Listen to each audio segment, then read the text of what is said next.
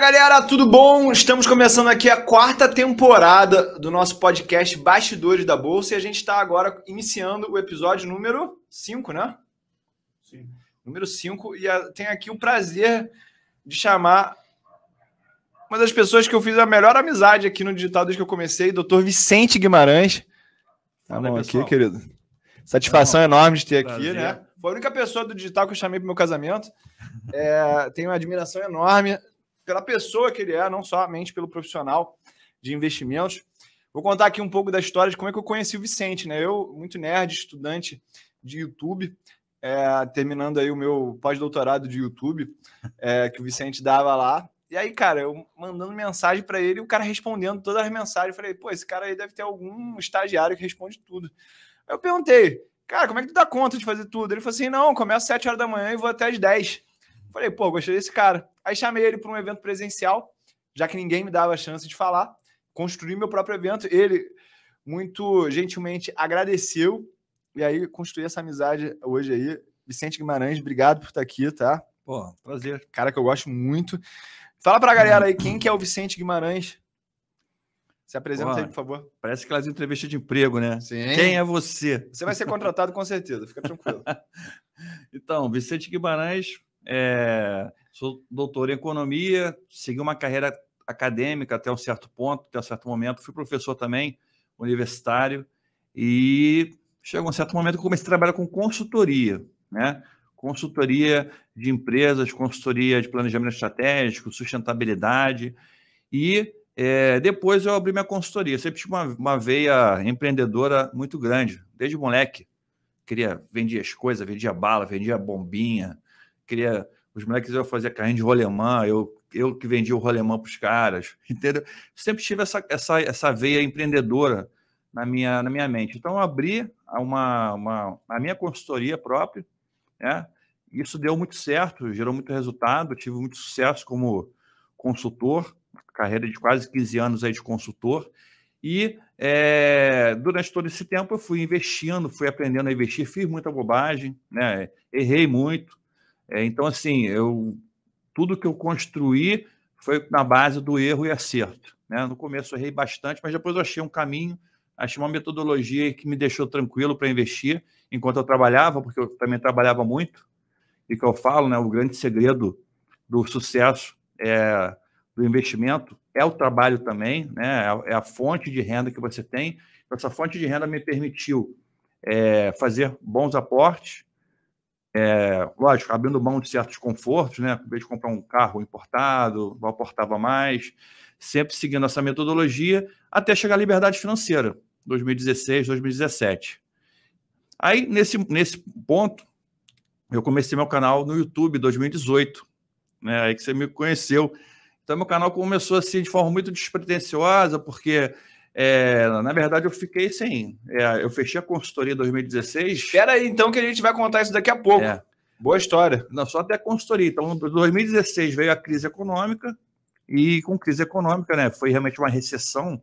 2015, 2016, o PIB recuou 3%. Foi a maior recessão da história do Brasil, né? Exatamente. Né? E as empresas fechando, é, tentando economizar a primeira coisa que corta é o terceirizado, consultor. Então, o consultor dancei em todos os contratos que eu tinha, mas aí eu falei, opa, já tem uma renda passiva aqui do meus dividendos, já dá para viver de renda. Beleza, fiquei tranquilo nessa, nessa parte. Né? Entendi. E aí, ali naquela coisa de ficar aquela vida de aposentado com 42 anos, 43 anos, tem hora que você fica meio meio com tédio. Eu falei, vou arrumar alguma coisa para fazer. Aí daí que surgiu a ideia do, do YouTube. E a gente vai chegar a isso daqui a pouco para a gente aumentar a retenção desse podcast aqui. Então, você que está aí assistindo a gente ao vivo, deixa o like só para você mostrar que você está interessado em patrocinar esse conteúdo gratuito aqui. A hora desse cara não é barata, tá? Ainda bem que ele vendeu com desconto para mim. Mas, Vicente, para a galera te conhecer aqui, irmão, dá para ver teu, pelo teu sotaque que você mora no Rio. Claro. Mas tu nasceu no Rio. Que ano tu nasceu? Tu nasceu no Rio. E como é que foi a tua infância? Eu nasci em, em, no Paraná. Ah, no Paraná? Paraná. Nasci em Maringá, no Paraná. Abraço pessoal do Paraná aí, ó. Tamo junto. É, famoso pé vermelho, né? Norte do Paraná e Maringá, Londrina, aquela região toda ali. pessoal chamado de pé vermelho, porque tem a terra que é a terra vermelha Muito que fértil, né? impregna. É, e impregna. E aquela coisa que, se você vai com a Havaiana branca lá, você joga, joga a Havaiana fora, que não tem mais jeito. Uhum. Fica encardido mesmo. né? Então, mas eu nasci lá, vim para o Rio Moleque. É de que ano? 74. É? 74. Tô velho, tô velho, ficando velho. É, então, vim com dois anos para o Rio, pro Rio, na verdade, para Niterói, nascido, é, praticamente nascido em Maringá, criado em Niterói, e agora moro no Rio. E passei a infância, a adolescência toda em Niterói, estudei em Niterói, fiz a faculdade. É, onde? No No bairro? colégio? É. Ah, eu estudei na escola pública. Estudei- Ah, boa! Estudei Ah, é. Tudo que a gente falar aqui, galera, é pra destravar as pessoas, tá? é, E eu vejo muito uma fanfarra aí na internet falando: ah, você tem que começar rico na bolsa, você tem que começar de um patamar elevado, e o cara tá mostrando aqui que ele é doutor em economia e estudou em colégio público. exatamente. O nível era bom desse colégio Escola público era fraco? Escola Estadual Henrique Lage, lá, lá no Barreto. Abraço pessoal do Henrique Lage aí. E aí, Famoso Lajão. Como é que era a pegada na tua casa de estudo? A tua mãe e teu pai pegavam pesado, deixavam correr frouxo? Você era bom aluno quando estava no ensino fundamental? Não, eu era, eu era bom. meu- meus pais nunca me, me apertaram com questão de estudo, mas sempre foi tranquilo. Mas eu sempre fui um bom aluno também. Eu sempre tirei notas boas, é, sem precisar estudar muito. Né? Então, assim, levei na boa. Foi engraçado que até a quarta série, né? A antiga quarta série, agora mudou, né? Esse negócio de ano, da, da, da educação básica, fundamental, mudou tudo. Até a quarta série, eu estudei em escola particular. Então, aquela, aquela escolinha pequenininha, né? É, alfabetização, primeira série ali, aquela molecada toda da minha, da minha idade. Até a quarta série, a minha turma, todo mundo tinha minha idade.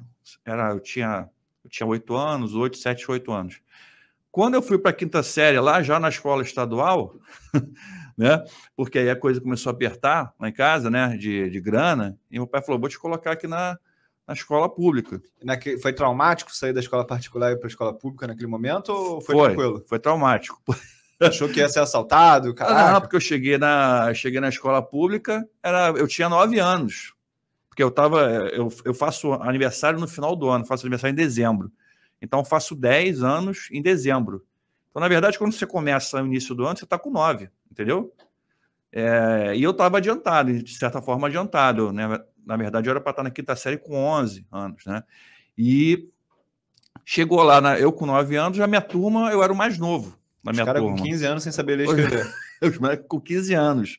15, 13. E você sabe. muita porrada? Ih, sofri muito. Ó, pra quem não percebeu, o Vicente, ele é maior do que eu de altura. Tu É. tem quanto de altura? 1,93. Aí, gigante também. Tu era jogador de basquete também, Jogava né? basquete, joguei basquete. Na Quase, adolescência? quase fui profissional. Ah, É, quase me profissionalizei. E como é que foi quando a galera mais velha chegou te confrontando? O que que tu Cara, naquela época- de estratégia? É que eu falo, né? é, nós somos. Eu sou filho do- dos anos 80. Não sei se você pegou anos 80, anos 90. Naquela época não tinha esse negócio de bullying, né? Bullying. Eu fazia bullying pra caramba. Então, bullying era liberado. Não tinha esse negócio de bullying. Bullying era. Você fala assim. Eu achava que o meu, meu nome era Cabeça de Nós Todos até eu fazer 15 anos, cara. Alguém já teve um apelido Cabeça de Nós Todos? Que eu tenho um cabelo Não. assim um pouco. Meu, é, meu Armado? apelido era é, Piu Piu, Pintinho, pequeno, pequeno. Meu apelido era pequeno, que eu era o menor da turma. É, você ter ideia. Então, assim, eu era muito, muito pequeno perto dos caras. E eu sofri bullying pesado, assim, sofria bullying pesado. E a minha, a minha estratégia era. E o pior ainda, você não sabe, a minha tia era diretora da escola. Aí meu pai falava assim: fala, fala para esses moleques que a sua tia dire- era diretora É pior. eu falo assim, tá maluco, pai? É a mesma coisa que eu falar que, que o diretor da presídio é meu, é, meu, é, meu, é meu tio, pô, é meu pai. Eu vou morrer, porra. Então, é, eu não tinha coragem de falar nada disso. Ficava quieto, ficava na minha, né? Eu ia engolindo sapo. E tu tem irmãos ou é mas filho as- único? A escola era boa, a escola tinha, tinha uma qualidade boa, né? A, a parte boa era isso. Eu sou, eu tenho uma irmã, Mais velha ou mais nova? mais nova que eu, três anos. E ela foi pra escola pública também? Foi para a escola pública Então tu tinha que também. cuidar de você e dela, né? Provavelmente. Não, mas ela estudava em outra escola. Ah. Ela estudou numa escola que era mais tranquila, né? É, chamada Liceu, lá em Niterói. Sim, conheço. Liceu Lindo Peçanha. Fica bem no centro de Niterói, é bem conhecida até. E é tipo o Pedro II, assim, é uma escola menor, tem menos alunos. Uma escola era enorme, cara. Tinha, pra você ter ideia, na quinta série, tinham 13 turmas de quinta série. Uau. 13. É, a minha turma era 510, né? E eram 13 turmas. Eu entrei na turma 10, porque eu, como vim de fora, a turma 501 era a melhor turma, né? Era a turma que tinha os melhores, os melhores alunos. Você tem ideia, eu entrei na 510, né? É, mas aí o tempo foi passando, né? O tempo foi passando e eu me acostumei com aquilo. E como é que era a tua autoestima quando tu era adolescente? Era autoestima boa ou tomava muita porrada e é, isso aí te bateu no emocional? Porque muita gente que chega aqui no podcast, eu conheço, que é muito bem cedida, sempre tem um trauma lá que o cara superou sendo muito bem sucedido profissionalmente, meio que para falar assim, porra, vocês viram que onde que eu cheguei? Como é que é, foi essa tua adolescência e a tua autoestima na adolescência? Acho que é meio por isso também, sabia? Eu acho que você ficava assim, porra, esses caras um dia, esses caras um dia vão ver onde eu vou chegar. Né? Eu sempre tive esse negócio dentro de mim, que eu falava assim, cara, um dia eu vou ser, eu vou ser milionário, eu vou ter um negócio, eu vou ser rico, eu vou ter... Eu vou desde ter criança? Desde moleque, desde moleque. Sempre pensei isso. E esse né? dinheiro era para quê na tua cabeça naquela época? Ah, se é criança, você pensa, vou comprar, uma, vou comprar um Porsche, vou comprar uma, uma casa com piscina, né? Vou ter uma piscina em casa, vou ter, vou viajar pelo mundo. Você fica pensando nessas coisas. Quantos anos tu tinha quando tu pensava isso? 10 anos. A gente estava conversando aqui offline e tu falou assim, pô, às vezes as pessoas tomam as decisões e elas esquecem que elas são adultas. E eu vejo muitas pessoas, Vicente, que chegam nos nossos canais ainda com esses sonhos de criança. E aí a gente tem que falar assim, cara, se tu quer chegar realmente num lugar longe, tu vai ter que aprender a priorizar e saber o que, que você quer mais. Ou mostrar que é rico ou ter riqueza. Quando é que virou essa chave na tua cabeça dessa maturidade? Exatamente. Então, aí quando. Isso aconteceu quando eu comecei, quando eu comecei a trabalhar, né? Eu comecei realmente a ganhar dinheiro como consultor. Então, assim, de 10 anos até 20, até os 30 anos, eu fui foi duro, né? Não tinha grana. É, ganhava ali um trocadilho do meu pai, mesadinha. Trabalhei, comecei a trabalhar no Banco Real com 16 anos, como contínuo, office boy. Então, ganhava ali um dinheirinho que dava para fazer alguma coisa, mas já, já era um dinheiro que, para um moleque de 16 anos, já era muita grana. Eu lembro que eram três salários mínimos.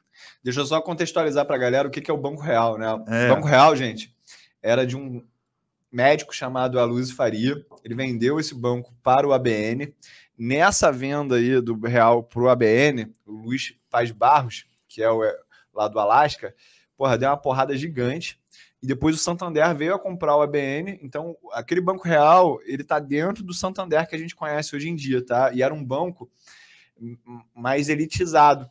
O fundador, na época, veio com conceitos é, de banco prime, coisas que foram aparecer muito na frente no sistema bancário. É, então, só para contextualizar isso para a galera, que era um banco muito respeitado, né? Exatamente, exatamente. Era, era, tinha um, a gente tinha uma clientela diferenciada, assim, né? É, sempre estava mais vazio, sempre tinha, tinha muito gerente para atender clientes. Tu arranjou esse emprego na faculdade ou na escola ainda? Não, na escola. Estava na escola ainda. E como é que tu decidiu ir para banco? Ou foi ah, coincidência? Um amigo meu, um amigo meu da escola, que uhum. jogava, é, estudava comigo, jogava basquete já junto comigo na escola, falou: ah, tem, um, tem uma vaga lá no, do banco para contínuo, né? É para de 15, 16 anos. Aí eu falei, vamos embora. E naquela época eram três salários mínimos. Uhum. né? E quanto que é o salário mínimo hoje? 1.200, né? 1.200. Era bom, então, 3, né? Pô, 3.600 para um moleque de 15, 16 anos, que tava grandão, tava cheio, tinha vale refeição, vale sei lá o quê. Aí você parou de sofrer bullying por causa disso? Não, continuei sofrendo. Mas assim, eu que Mas sou eu... amigo do Vicente, galera, já vi as fotos dele quando tinha a minha idade, tô brincando. Quando eu tinha uns 20 anos. O cara era modelo, galã. É. A mulherada caiu em cima nessa época que você estava milionário com 16 anos? Não, eu cheguei a ficar milionário. Eu fiquei, fiquei melhorzinho, né? É, já dava para comprar já uma motinha, mas eu não gostava muito de moto, né? Mas eu já tinha uma graninha. Eu já tinha. Eu tive uma namorada que foi dos. Eu namorei quase oito anos, foi dos 15 até os 20 anos, mais ou menos. Então a gente sempre ficou junto. Então, essa parte de. Eu sempre fui muito tranquilo também com essa, com essa, com essa parte de mulherada aí. É, mas o legal da. O que eu tenho de dizer de legal dessa grana é o seguinte: que eu podia ter seguido carreira dentro do banco, né? E eu, eu falei assim, pô, é, é, eu tinha 16 anos, 17, né, quando eu tomei essa decisão né, de fazer faculdade. Eu falei assim, ó, eu vou sair, eu vou sair do banco porque eu vou fazer faculdade e quero fazer faculdade porque eu, eu quero uma coisa melhor, né? Se eu ficar aqui, eu vou, vou virar bancário. Não, nada contra quem é bancário, né? Mas eu queria ser, eu queria tinha esse negócio na cabeça de sempre, de ter meu negócio, ter minha empresa. Eu queria fazer ou administração ou economia, para poder, né, é, de alguma forma me ajudar nesse caminho, né, de, de ter um próprio negócio, um negócio meu. Então eu larguei esse. Meu pai, na época, faltou me matar, né? Porque era uma grana, é, uma grana boa né, na época, muito boa para um moleque. Teu pai trabalhava com o que nessa época? Meu pai era professor, professor de matemática. E a tua mãe? Minha mãe nunca trabalhou, sempre do foi do lá, sempre Bom. foi dona de casa. Então, assim, professor do Estado, né, dando aula dois E tu tinha algum escolas. mentor intelectual nessa época que pensava, pô, esse amigo aqui do meu pai, essa pessoa que eu conheci, eu vou pedir conselhos para ela sobre o que fazer de faculdade, ou é uma coisa que tu já criava da tua própria cabeça? Porque não tinha muita informação naquela época, né? Não tinha nada, nada, nada. Muito pouco, né? É, eu lia bastante, eu li alguns livros, né, do Napoleão Hill, li alguns livros de sucesso, então isso, de certa forma, me ajudou.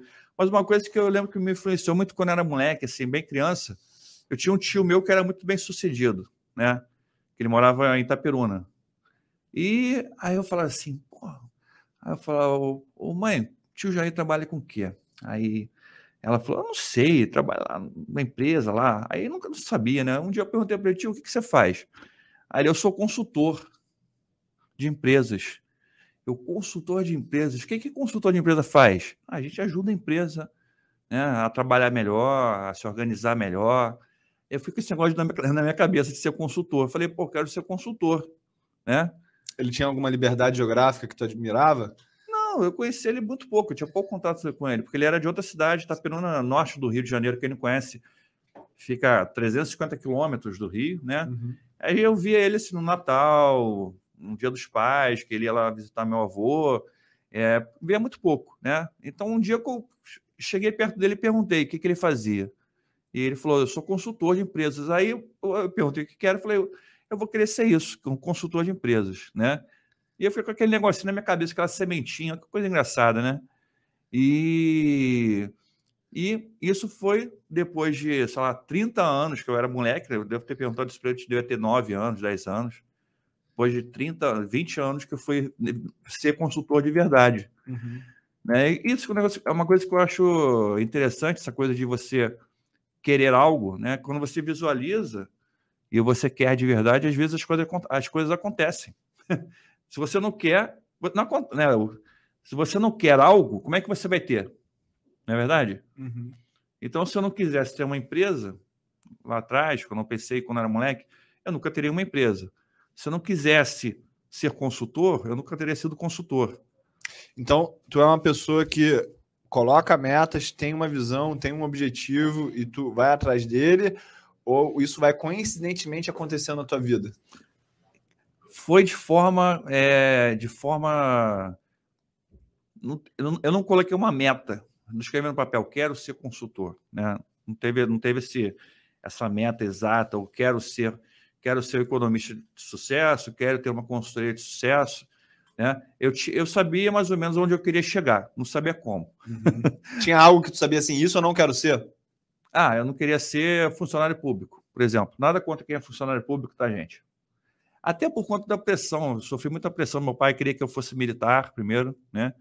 É, o sonho do meu pai é que eu fosse fosse militar. Eu cheguei a passar na prova da, do Colégio Naval, né? Só que eu não acabei não indo para o Colégio Naval.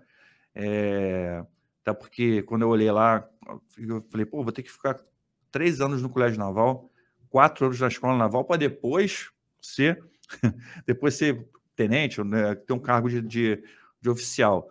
E eu pensei, pô, muito tempo, e eu não quero ser militar. Aí eu fiquei pensando assim, pô, não é o que eu quero. É... E também, aí ele ficava me pressionando para ser funcionário público. Ah, faz a prova para oficial de justiça, para juiz, para sei o quê. Eu falei, pai, é, não é, não é minha, não é minha pegada. É, não, Nessa não, época vocês vejo... moravam em Niterói ainda, né? Morava em Niterói. É, explicar aqui para a galera que tem alguns bairros, tipo Tijuca, e nada contra também aqui no Rio, onde a cultura do funcionalismo público, da época que a gente ainda era capital, é muito forte E na década de 80, a, a ditadura ainda estava rolando solta, ou seja, era um status além de uma segurança também para a família, né? Exatamente. Não, ser militar era, era um sonho de carreira. Fazer prova, ler uma prova do Banco do Brasil. Uhum. O Banco do Brasil era, é, era uma empresa, ela continua sendo estatal, né? mas era mais estatal ainda. Uhum. Você tinha que fazer prova para passar no concurso, não sei como é que está hoje.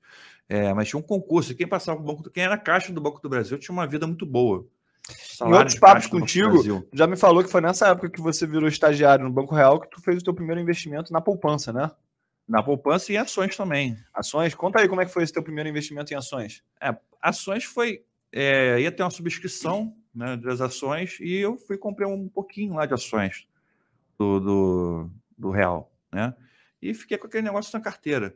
Eu não lembro bem se foi no, do Real ou foi dessa época do, do ABN, é, da, da mudança para o ABN, teve alguma coisa lá que quem era funcionário, eu era funcionário de carteira assinada do banco, é, podia comprar parte, algumas ações, né?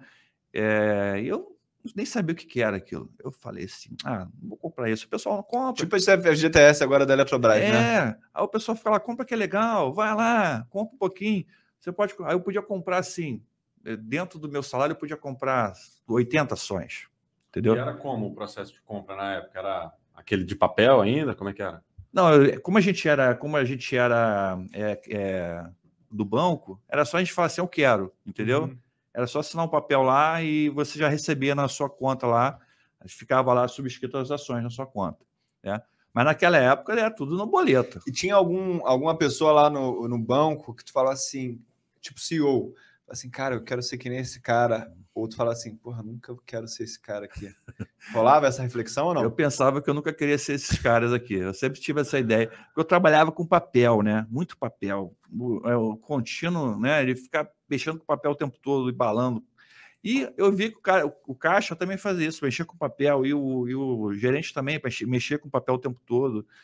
Eu falava, cara, eu não quero isso, não quero chegar a gerente, né? Eu não quero chegar a gerente geral da, da agência, nem a gerente do, do departamento eu não quero essa, essa carreira né, de, ban, de bancário, né? Então, novamente, nada contra bancário, acho que tem que ter tem aquela questão também do é, né, do, né, do fim, né? Questão vocação? Do, isso, vocação. A palavra exata é essa. Eu acho que é vocação. Sim. Eu via pessoas que tinham essa vocação, que gostavam de trabalhar ali e amavam trabalhar no banco e, e, e compravam, investiam a camisa do banco. Eu falei, pô, não adianta eu trabalhar num negócio que eu não vou, que eu não, que eu não vou vestir a camisa 100%, né? Uhum. Então, aí, daí começou a surgir realmente a decisão de sair do banco, né? Eu tive a oferta de ser promovido a escriturário, caixa, etc, né? Mas eu falei, não, não quero, eu quero ser, eu quero fazer faculdade, eu teria que fazer faculdade à noite para poder aceitar essa oferta, né? Uhum. Faculdade à noite, provavelmente uma faculdade é, as faculdades federais né, tem, são integrais, não tem como você fazer trabalhar e estudar ao mesmo tempo. Então, eu decidi realmente sair do banco. Falei, vou sair. É, e, fiz, e fiz vestibular para economia. Fiz assim, vou fazer. Né? Não, tinha não tinha estudado muita coisa. É, a, a, a, minha escola, né, que eu estudei, era, era, estava ainda na escola, escola estadual, e era uma escola técnica. Então, assim, na, o segundo grau todo foi, foi um curso técnico. Então, na verdade, eu sou, eu sou técnico de eletrônica. Quem quiser me contratar aí. Eu sou técnico de eletrônica. IPhone, não, iPhone não. Já... Era da época analógica ainda. Né? É, tinha aqueles circuitos, diodo, transistor, tudo. A gente aprendia a mexer com aquilo tudo, fazer circuito. É, mas no segundo grau, a minha formação foi matemática, disciplinas normais matemática, física, português, praticamente só isso, né? História. Eu desse currículo. Eu também gosto. Basicão, assim. Era basicão focado no, no, no que a gente no tinha, trabalho, né? No que a gente tinha que saber para o trabalho, para uhum. fazer. Não tinha biologia, não tinha história, não tinha geografia, não tinha nada disso. E tinha o basquete também que eu jogava na escola, né? Uhum. Então, por que, que eu estou falando isso? Porque para fazer vestibular, essas matérias caem: história, geografia, biologia, física, então, todas essas matérias caem. É, e na física física eu fui bem no vestibular, matemática eu fui bem, é, mas história eu estudei através de livros. Também eu sempre gostei de ler, então história já Eu li muito sobre história, gostava de ler. É, essa parte de história e geografia para mim foi tranquila também. Mas a parte de biologia e de química, Tchulha, foi só na letra C, só chute. Falei, vou botar tudo letra C. Eu falei, alguma coisa eu vou acertar, meu. então, assim, é, tudo letra C, né? É, chutei tudo. Aí passei na primeira fase, eu falei, cara, passei sem estudar, né? Não estudei praticamente nada. É, economia, na UF. E eu sou filho, para você ter ideia, desculpa, segurei. É, eu achava que não ia passar, né? Falei assim, vou fazer, vou fazer porque eu vou fazer, né? Para ver como é que é, ver qual é. Eu só me, só me inscrevi na UF, não me inscrevi na, na UFRJ, na, na, no ERJ, nenhuma dessas eu me inscrevi, Unicamp, porque o pessoal vai vestibular para o Brasil inteiro, né? Uhum. Eu só me inscrevi para a UF, que era em Niterói. Pertinho de casa. Pertinho de casa, que é quando eu vou lá, tá, tá tranquilo. Aí fiz a segunda, segunda fase, matemática, é, era matemática, é, mais o quê? Matemática, tinha redação e tinha mais uma matéria que eu não estou lembrando qual é. Eu sei que eu passei, né? Na matemática eu, era, era discursiva a prova. Sim. Matemática eu acertei três de, de cinco. Na redação fui bem, tirei nove na redação. E na outra prova também eu fui mais eu fui quatro, assim. Passei. Aí passei, entrei na faculdade falei, falei caraca, entrei. Pública, né? Pública, UF, né? Niterói. Passei, falei, e agora? O que eu faço? Vou fazer. Naquela época, a tua situação financeira era só posso fazer faculdade se for pública, ou se tu tivesse passado por uma particular, uma Cândido, uma PUC da vida, tu ia ter que pedir um empréstimo pro teu pai. Como é que é. era a tua situação financeira nessa época já? Não, completamente duro. Só dá para só dá para fazer pública, né? E pública, sim, né? É, pública, se fosse uma pública de medicina, não ia dava. Só de livro que eu tenho que comprar. Uhum. Ganhando bem lá no banco, você não investiu, não? Não, mas eu não. Economizou, quero dizer? Não, eu economizei muito pouco, né? Na época do banco, eu ganhava. Eu era moleque, então ali eu não tinha cabeça ainda de. Eu não tinha a cabeça que eu, tinha, que eu tenho hoje. Eu falei, eu comprei minhas ações lá, mas não tinha a mesma cabe, cabeça que eu tenho hoje. Então era moleque, pegava o dinheiro e gastava, né? gastava tudo. Né? Juntei pô, muito pouco ali na poupança. Eu botava na poupança o dinheiro, você tem uhum. ideia. Né? É, aquelas ações que eu comprei lá, que é a história que eu vou contar depois, daqui a pouquinho, vocês se liga, né? a história que eu vou contar daqui a pouquinho, né? Depois eu vou contar o que aconteceu com elas. Nesse, nisso tudo que eu estou contando de faz vestibular, as ações estavam lá na, na conta, né? É... Cara, tu tá contando essa história, tô me lembrando aqui, eu também, quando eu, logo que eu fiz meus primeiros investimentos, teve uma queda na bolsa depois de uns dois meses que eu comprei.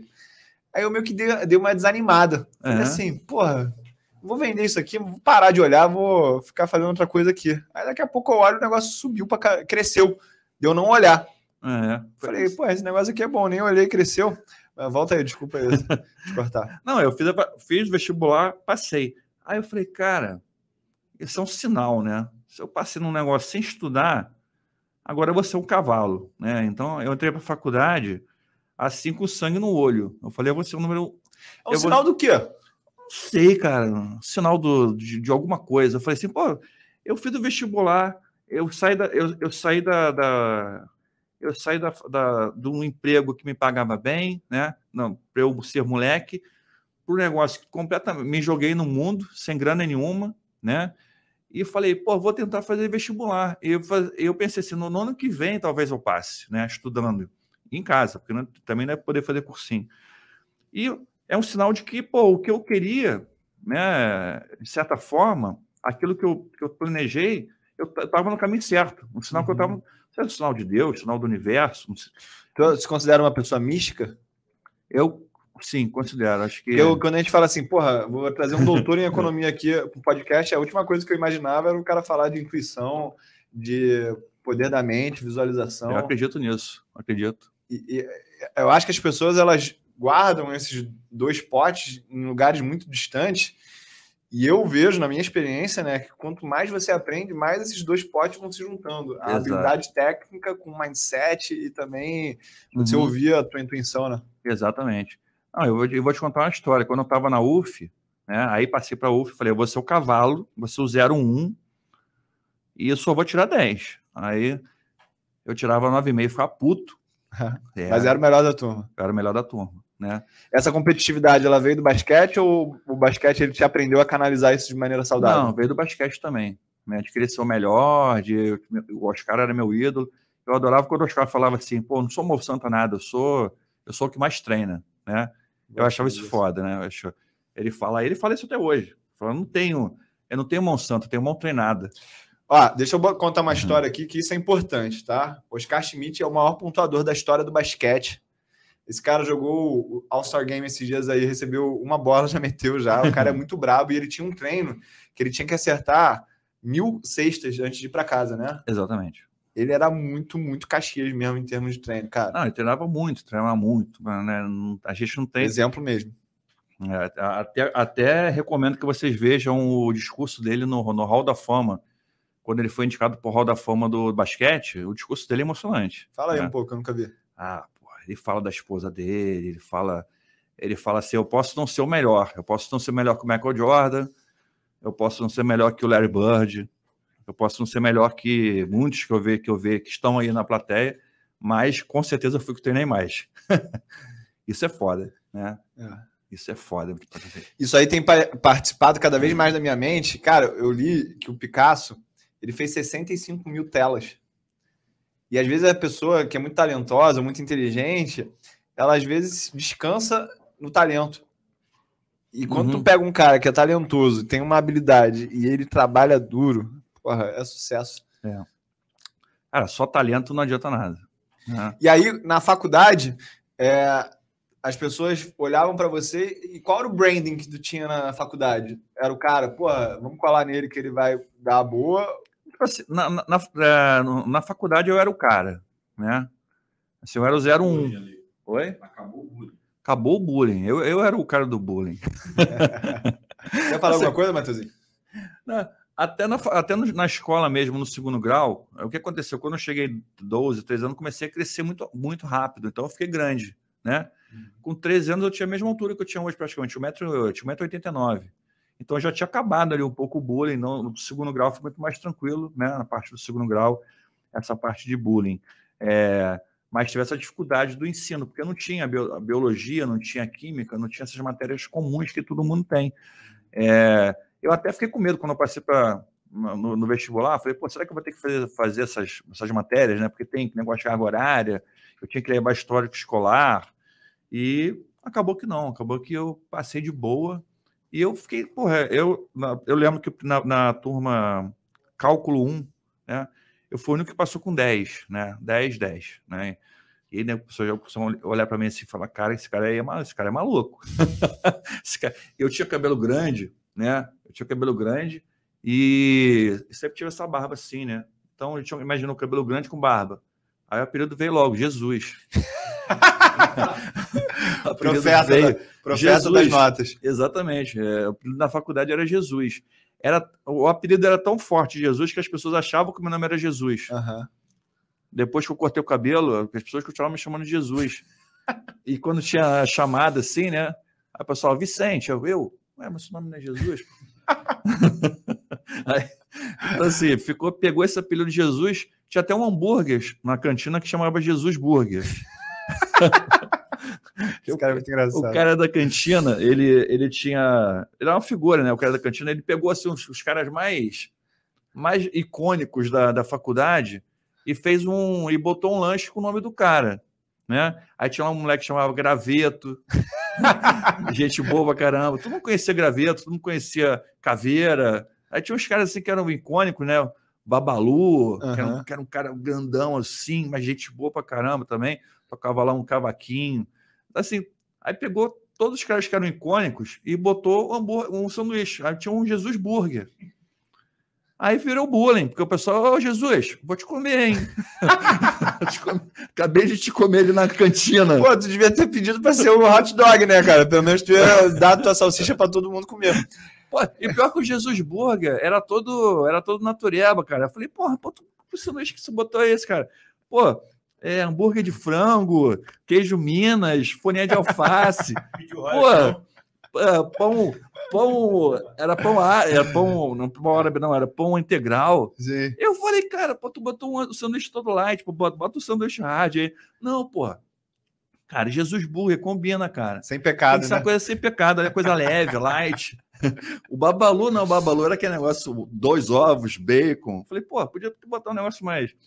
mais, em época de faculdade, tu deu foco ali em tirar as melhores notas e esse era o fim que você tinha para isso? Ou, tu pensava assim, cara, se eu tirar as melhores notas, se eu for o número um, eu vou conseguir o melhor emprego ou eu vou ter maior potencial de, de sucesso? Qual que era o objetivo de ser o número um ali naquela época? Cara, o obje- o objetivo ser o número um é o seguinte: já que eu tô aqui, né, já, que eu, já que eu saí do, do trabalho, eu larguei tudo, fiz o vestibular sem querer, e passei sem querer, e tô aqui, eu vou ser o número um, porque, pô, é, é um sinal que eu tô no caminho certo. E eu vou ser o número um porque eu acho que isso vai abrir oportunidades para mim, né? Vai abrir, vai abrir portas, Uhum. né? O fato e abriu portas, né? O fato de eu ser número um. Então, assim, é, é, tanto é que na, já no terceiro terceiro semestre, que é difícil, no terceiro semestre, né? Você ser chamado para fazer um estágio, eu fui fazer estágio no, no IPEA, que é o Instituto de Pesquisa Econômica Aplicada, Uhum. que é um instituto super bem conceituado, né? De pesquisas econômicas, e eu já fui fazer estágio lá. É, então, eu já comecei faculdade, estágio. E depois eu fui fazer estágio no BNDES que é um estágio super concorrido, super punk, né? É, Eu me lembro que na época que eu fazia faculdade, eu f- eu entrei na faculdade em 2002, o estágio do BNDES pagava tipo 5 mil. É. Era um negócio assim era um também negócio assim, era um negócio assim. Era bizarro o negócio. Ah, você fala, chegou na faculdade, sou estagiário do BNDES, sai da cadeira. O cara saía. É. Todo- nesse nível, assim, pô, o cara faz estágio no BNDES. O cara, cara é E quem que arranjava esses empregos pra tu? Era contato da própria faculdade ou tu corria atrás fora? Esse do IPE, do IPE foi um professor que me chamou. Ó, para quem não conhece, ipeadata.gov.br, esse site aí ele vai te trazer informações É, muito boas e totalmente gratuitas, tá? É tipo, é tipo, é, é tipo assim, o IBGE, ele, ele- o IBGE produz os dados, o IPE ele vai e pega os dados e es- estuda, né? Então você tem vários economistas hoje são super conhecidos que, que são do IPEA ou vieram do IPEA. É, então eu aprendi muito ali dentro, né, sobre pesquisa econômica aplicada e, e tratamento de dados, tratamento de, de financeiro, tudo. E no BNDES eu trabalhei na área financeira internacional. Né? Nessa Sem- época aí, Sem saber falar inglês. Isso é uma coisa interessante, né? Eu, eu nunca fiz curso de inglês na minha vida. É, como meu pai não tinha recursos, né? Eu não pude fazer curso, não, não tinha. E, e nem na cultura da cabeça dele tinha essa cultura de, ah, vou botar meu filho no inglês. Não era culpa do meu pai. Meu pai, meu pai tinha, tinha meu pai, meu, meu avô teve tre, teve 11, irmã- 11 filhos. Meu pai era um dos 11. Então naquela época, né, meu avô também tinha um eh, trabalhava na empresa de telégrafo, né? Então não é- nu- nunca teve dinheiro também. Então não tinha aquela cultura, ah, vou botar meu filho no inglês. Aí fui trabalhar na área financeira internacional do BNDES sem saber falar inglês. Aí tive que me virar nos 30, né? Até, muitas pessoas nesse momento falaram assim: pô, mas eu vou passar essa oportunidade porque eu não tô pronto para ela. O que, que te fez agarrar essa oportunidade, mesmo não sabendo falar Eu inglês? falei, vou para dentro, irmão. Falei, eu não tenho. É agora ou nunca, né? Falei, vou, vou entrar aqui e vou, eu vou me esforçar ao máximo, entendeu? Cara, eu tava falando disso com a minha esposa anteontem, que eu tava falando de um projeto para ela, e ela falou assim: pô, mas isso não vai dar certo porque não tá bom. As pessoas não vão comprar. Eu falei assim, amor, mas o meu, a minha cultura é de eu pego, me transformo ao longo da jornada. Exato. Eu não, eu não pego nada que eu tô pronto já. Porque daí não tá me tirando da zona de conforto, né? Feito é melhor do que perfeito, né? E aí a gente vai aprimorando. É, Essa é a tua cabeça também? Exato. Uma das minhas. Pra você entender, eu era estagiário, né? Então não, tinha uma função assim de proeminente. Uma das minhas, minhas funções era participar das reuniões e fazer ata. Aí tinha ata, pô, com o cara do, do, do Banco Alemão, falando com o pessoal do Deutsche Bank, com o cara do, do, do BNDES. E o cara lá, os caras imaginam, um cara falando inglês, sotaque alemão, né? E o que, que eu fazia? Eu gravava, eu levava o gravador, gravava e fingia que estava fingia que tava anotando alguma coisa. Depois eu chegava em casa, pegava aquela gravação e botava devagarinho assim. Deixa eu ver o que esse cara falou. Porra, isso aqui é o quê? Ele tá falando o quê? Strudel ou chucrute? Não para entender. Aí eu, eu, e eu, por quê? Na- Ali na, na reunião, não conseguia entender o que ele falava. Tinha que, tinha que ir mais devagarinho, né? Então eu ia devagar, ia fazendo a ata. Aí eu fazia a ata e entregava. Aí você aprendeu inglês. Aí aprendi inglês. E nessa É. época não tinha o Google Tradutor, né? Não tinha Google Tradutor, pô. O pessoal tá- não, tinha nem, não tinha nem smartphone, não tinha nada, não tinha smartphone. É, não tinha essa, não estava na época do smartphone, só está falando de anos 90, né? É, então, assim, não tinha essa facilidade que tem hoje em dia. Hoje em dia você, você grava o negócio e já traduz direto, né? Entendi. E eu acho que vale para os dois. Você conseguiu bons empregos na área financeira. O que que você acha que faz mais diferença? O cara estudar para caramba, ter os contatos certos ou correr atrás da vaga? Tudo, tudo isso. Se não for tudo junto, cara, não dá certo, né? É, uma vez um amigo meu falou, pô, tem, tem, muito, so- tem um amigo meu, grande amigo meu, Felipe Herculano, um abraço, Filipão, se você está vendo aí a live, ele falou, pô, ele começou a me chamar de Gastão. Eu falei, pô, por que Gastão, pô? Ah, Gastão, aquele personagem do, do, do Tio Patinhas lá, que tem sorte, né? Eu, por, por quê? Não, porque, pô, você tem sorte, cara, tudo acontece para você. Eu falei, não tem sorte, moleque, é que eu pô, ralo pra caceta, porra. E sorte acontece, é, sorte é trabalho e oportunidade. Você trabalha muito, teve oportunidade. Se eu não tivesse estudado muito, eu não teria oportunidade de ir para o IPEA. Se eu não estudasse, não estudasse muito, eu não teria oportunidade de ir para o BNDES. Né? É, mas aí tem uma coisa ruim o estágio do BNDES. Por quê? Porque o BNDES ele é uma, ele é uma instituição pública. Então, depois que você acaba o estágio, você não pode ser empregado direto, tem que fazer um concurso. Né?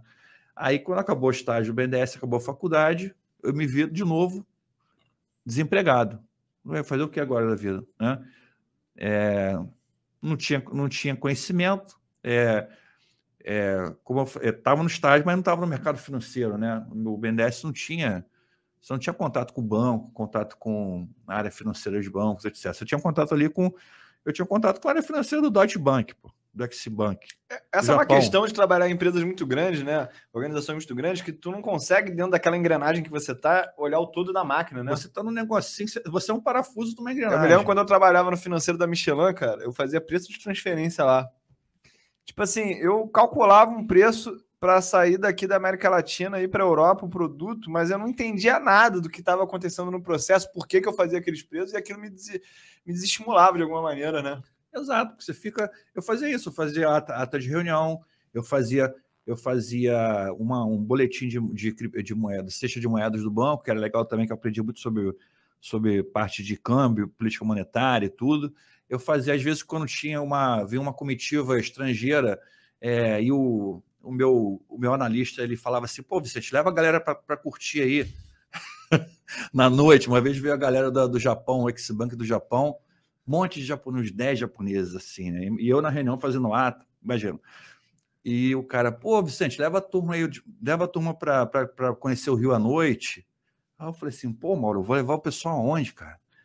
Aí não. Na 4 por 4 leva... a gente zoa. Wicked, porque é ali perto não, do. Eu levei. É. Aí eu levei. Não, eu falei assim, pô, leva o pessoal para ver um samba tal. Eu falei, porra, samba. E agora? Aí eu vou levar, vou levar o pessoal na Lapa, né? Sim. Levar a japonesada na Lapa. Eu marquei lá com eles, marquei no hotel, a gente pegou dois táxis lá, fomos para Lapa. Não sei que lugar que a gente foi, ela esqueci o nome. Aquele que tem, que tem samba ao vivo, tem mulato, escambau, né? Mulato tem uma hora que sobe no palco. Só que a japonesada ficou toda assim, meio. meio é, no começo, né? Tava tudo meio assim, né? De terno ainda. Uh, uh. Eu falei, pô, falei, pô, meu, 10 caipirinhas. Aí veio 10 caipirinhas, aí os caras. Aí eu expliquei, não, é, um, é uma bebida com um drink brasileiro muito bom, tal, falando inglês, tentando falar inglês. Aí ele pegou assim, provou. Hum, muito muito bom. very good, very good. Aí tomaram, começaram a tomar caipirinha. Amigo, os caras, depois da, da quarta rodada, aí pedi cachaça também. Vamos tomar uma cachaça para vocês provarem a cachaça. Tal, cachaça. Ah, todo mundo falando o mesmo idioma no final. No final, tá todo mundo falando igual. No final, os caras ficaram muito doidos. Você né? Eu também fiquei muito doido, né? É, mas eles ficaram mais. Acho que eu acho que já eles são muito contidos, né? E quando eles, eles se soltam, eles, eles não se soltam, eles explodem. Exato. então, cara, foi muito gozado, porque tinha os caras que ficaram muito loucos. Aí já estavam de terno, já estava sem, sem terno, tava com a, a gravata amarrada na cabeça. Aí teve um que subiu para subiu sambar com a mulata, sabe? Que as coisas do, do gringo sambando com a mulata. E, e foi, mas foi muito divertido a noite toda. Os caras gostaram muito. E depois, no outro dia, tinha reunião na, de novo, lá no, no BNDES, eu na minha mesa lá trabalhando, né? E os caras passando tudo sério assim, né? Aí vinham sério, passava assim, passava por mim, eu olhava assim, Vicente São. Aí passava outro, ô, oh, Vicente São, caipirinha velho good. aí, eu, aí o meu, o Mauro, que, é o, que era o. Porra, que se levou esse cara pra onde? Eles viraram seu fã, cara. Estão assinando todos os contratos. Aí tá lá na reunião lá, os caras com a reunião lá com o presidente do presidente do BDS, o, o cara que era meu o meu, o meu analista né, que tomava conta do. Eu era estagiário. A diretora e os caras. Rungu, chama Vicente San. Aí mandaram me chamar na reunião. E os caras tudo sério assim, né? Presidente do BNDES, okay? Aí quando entrei na sala, todo mundo, ô, oh, Vicente San! Levantaram, vieram falar comigo. Aí o, depois o presidente do BNDES chegou para mim Filha, o que, que você fez com esses caras aí? Falei, não, a gente foi no. A gente saiu aí na noite, de noite na Lapa, os caras se amarraram. E foi bom, quebrou o gelo, né? Tava um gelo, né? Na, na integração cultural. A relação ali tava difícil, né? Da, da, para fechar o contrato que eles queriam fechar, né? É, e acabou que saiu o contrato. Olha que legal, né? E o pessoal ficou, se amarrou. Aí, aí eu virei o, eu virei o hostess da, do, do do negócio. Sempre que via uma comitiva estrangeira, eu era o cara que levava os gringos para conhecer o Rio, para conhecer. Aí eu falava, pô, vamos para churrascaria, vocês vão pagar? pode, pode deixar que a gente pague. Aí, Naquela pra... época ainda tinha o Porcão Rios ainda. Tinha, no... tinha o Porcão Rios, levava Caralho, no Porcão Rios, levava, levava nos lugares todos, né? Tá, e nesse, nesse, nesse processo aí de faculdade, IPEA Data e BNDES, tu conheceu algum professor, alguém dessas empresas aí que tu falou assim, porra, esse cara aqui, esse cara é inteligente pra caramba. Uhum. É, me interessei sobre a carreira dele. Teve isso nesse momento ou ainda não despertou nada? Alguém que tu falou, cara, esse cara aqui tem um caminho que eu quero seguir? Muito academicamente, né? Academicamente, sim, né? Eu, eu via uns caras que falavam coisas sobre inovação, sobre coisas que a gente nem, que hoje são muito comuns, como internet, como, né? E que naquela época quem falava de internet era meio, era uma coisa meio, meio, estava começando ainda. Né? E aí tu direcionou o teu mestrado, né? Tu já saiu da faculdade é, decidido a fazer o mestrado ou foi uma oportunidade que apareceu? Não, foi, foi na verdade foi uma, foi, foi duas coisas, oportunidade e falta de opção também. Foi duas coisas que aconteceram. Como eu falei, eu terminei, terminei a faculdade e na, na faculdade, uma coisa engraçada, que eu, eu, eu fui num evento no, no, na UFRJ e, e, o prédio da UFRJ de Economia é um prédio muito bacana, é um prédio do século passado, né? você já foi lá, de Economia, tem aqueles azulejos portugueses na parede, azuis. E eu fiquei andando assim, eu falei, porra, cara, eu vou estudar aqui. Eu vou, vou estudar pós-graduação, né? Óbvio, já tá, já estava na UF. Pô, ia ser muito legal estudar aqui, né? Tinha umas portas assim, grandonas de madeira tal, aquele prédio centenário onde eram, na verdade, um hospício, né? Ali era um hospício. Nada gente... mais, mais coerente do que é... botar economistas lá. E a gente brinca disso, né? Que os loucos continuam lá, até hoje, né? Era, uma, era um hospício, agora continua com loucos que são economistas, né? Então eu visualizei essa coisa, cara, eu vou estudar aqui. É, aí saí da faculdade, fiz a, fiz a prova de ingresso, né? Aí, aí tem um vestibular para economia, quem não, quem não, conhece o sistema de economia, é como se fosse um vestibular, uma prova nacional, é, chamada AMPEC, que você faz para o Brasil inteiro. Aí você, você escolhe as faculdades que você quer fazer. Oh, eu quero o UF, quero o FRJ, USP, é, o UNB, você escolhe lá, PUC, FGV. FGV tem mestrado acadêmico que você faz de graça. Você, você não recebe bolsa para estudar lá, mas você tem que passar pela AMPEC. Né? Eles têm um mestrado de economia pago. Você pode fazer também um mestrado, você tem que pagar. Mas é de graça. O que você recebe na bolsa é pela Ampec. Então eu passei, né? Aí, aí sim eu estudei bastante. Mas nesse momento aí, aquele, aquele sonho de ser empresário ainda estava aí dentro, ou não? Tinha esquecido? Estava adormecido, né? Eu estava adormecido. Eu falei assim, cara, eu tenho que, eu tenho que seguir, eu, eu não posso ficar parado, não posso ficar parado né? Eu não quero fazer, eu não quero fazer concurso público. E tu juntou um dinheiro no IPE, no BNDES ou, ou dava? Não, era, era, era no, no, BNDES eu consegui, eu consegui juntar assim, já consegui juntar alguma coisa, já tinha alguns investimentos, né? É... Já direcionando, é... para ações ou ainda estava naquele processo de aprendizado? Não, eu estava num processo que, de aprendizado ainda, né? É, quando quando é, a parte de ações surgiu muito forte quando eu comecei a começou a brotar uma grana que eu falei o que, que eu faço com isso, né? Uhum. Aí sim começou a, a, pintar a questão das ações. Pro... Teu pai é professor, né? Professor.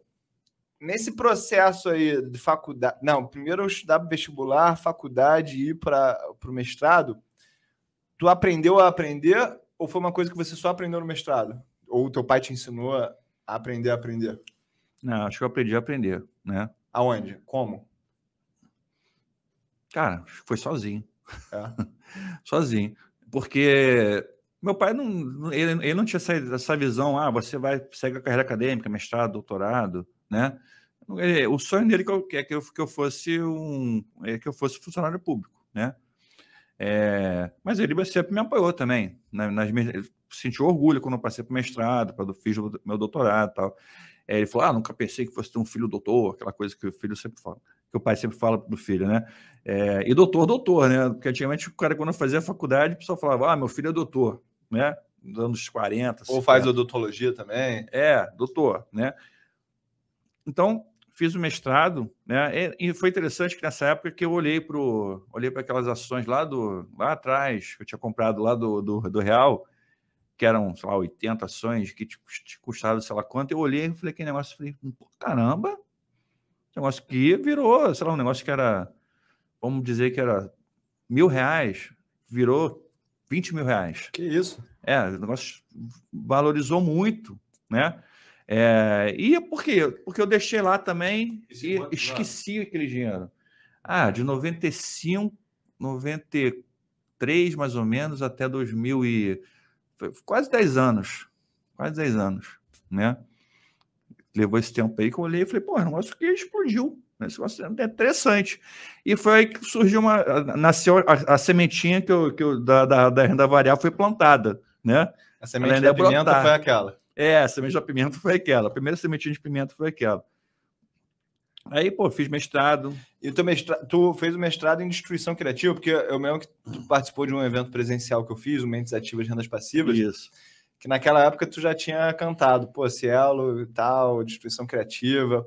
É, foi no mestrado ou foi no doutorado esse assunto? Foi nos dois. Nos dois. Fala aí como é que foi o mestrado para você, o tipo de pessoa que tu conheceu lá, o tipo de professor que você conheceu lá, e como que tu escolheu para o teu projeto de, é. tem uma, tese. Tem uma visão errada, né? Que a, que a, que a UFRJ é, é, segue uma linha de esquerda, né? É uma, é uma, é uma escola mais de esquerda. Eu, eu acho essa visão errada. Eu acho que, na verdade, lá você pode estudar o que você quiser. Você uhum. pode estudar estatística, você pode estudar econometria, você pode estudar, pode estudar a escola neoliberal, você pode ir para qualquer. Lá tem professor, tem, tem, tem segmento. Porque no, no mestrado você tem, obviamente, as, as, disciplinas obrigatórias, né? mas você tem quem, quem, quem dá contornos ao que você quer fazer é você mesmo.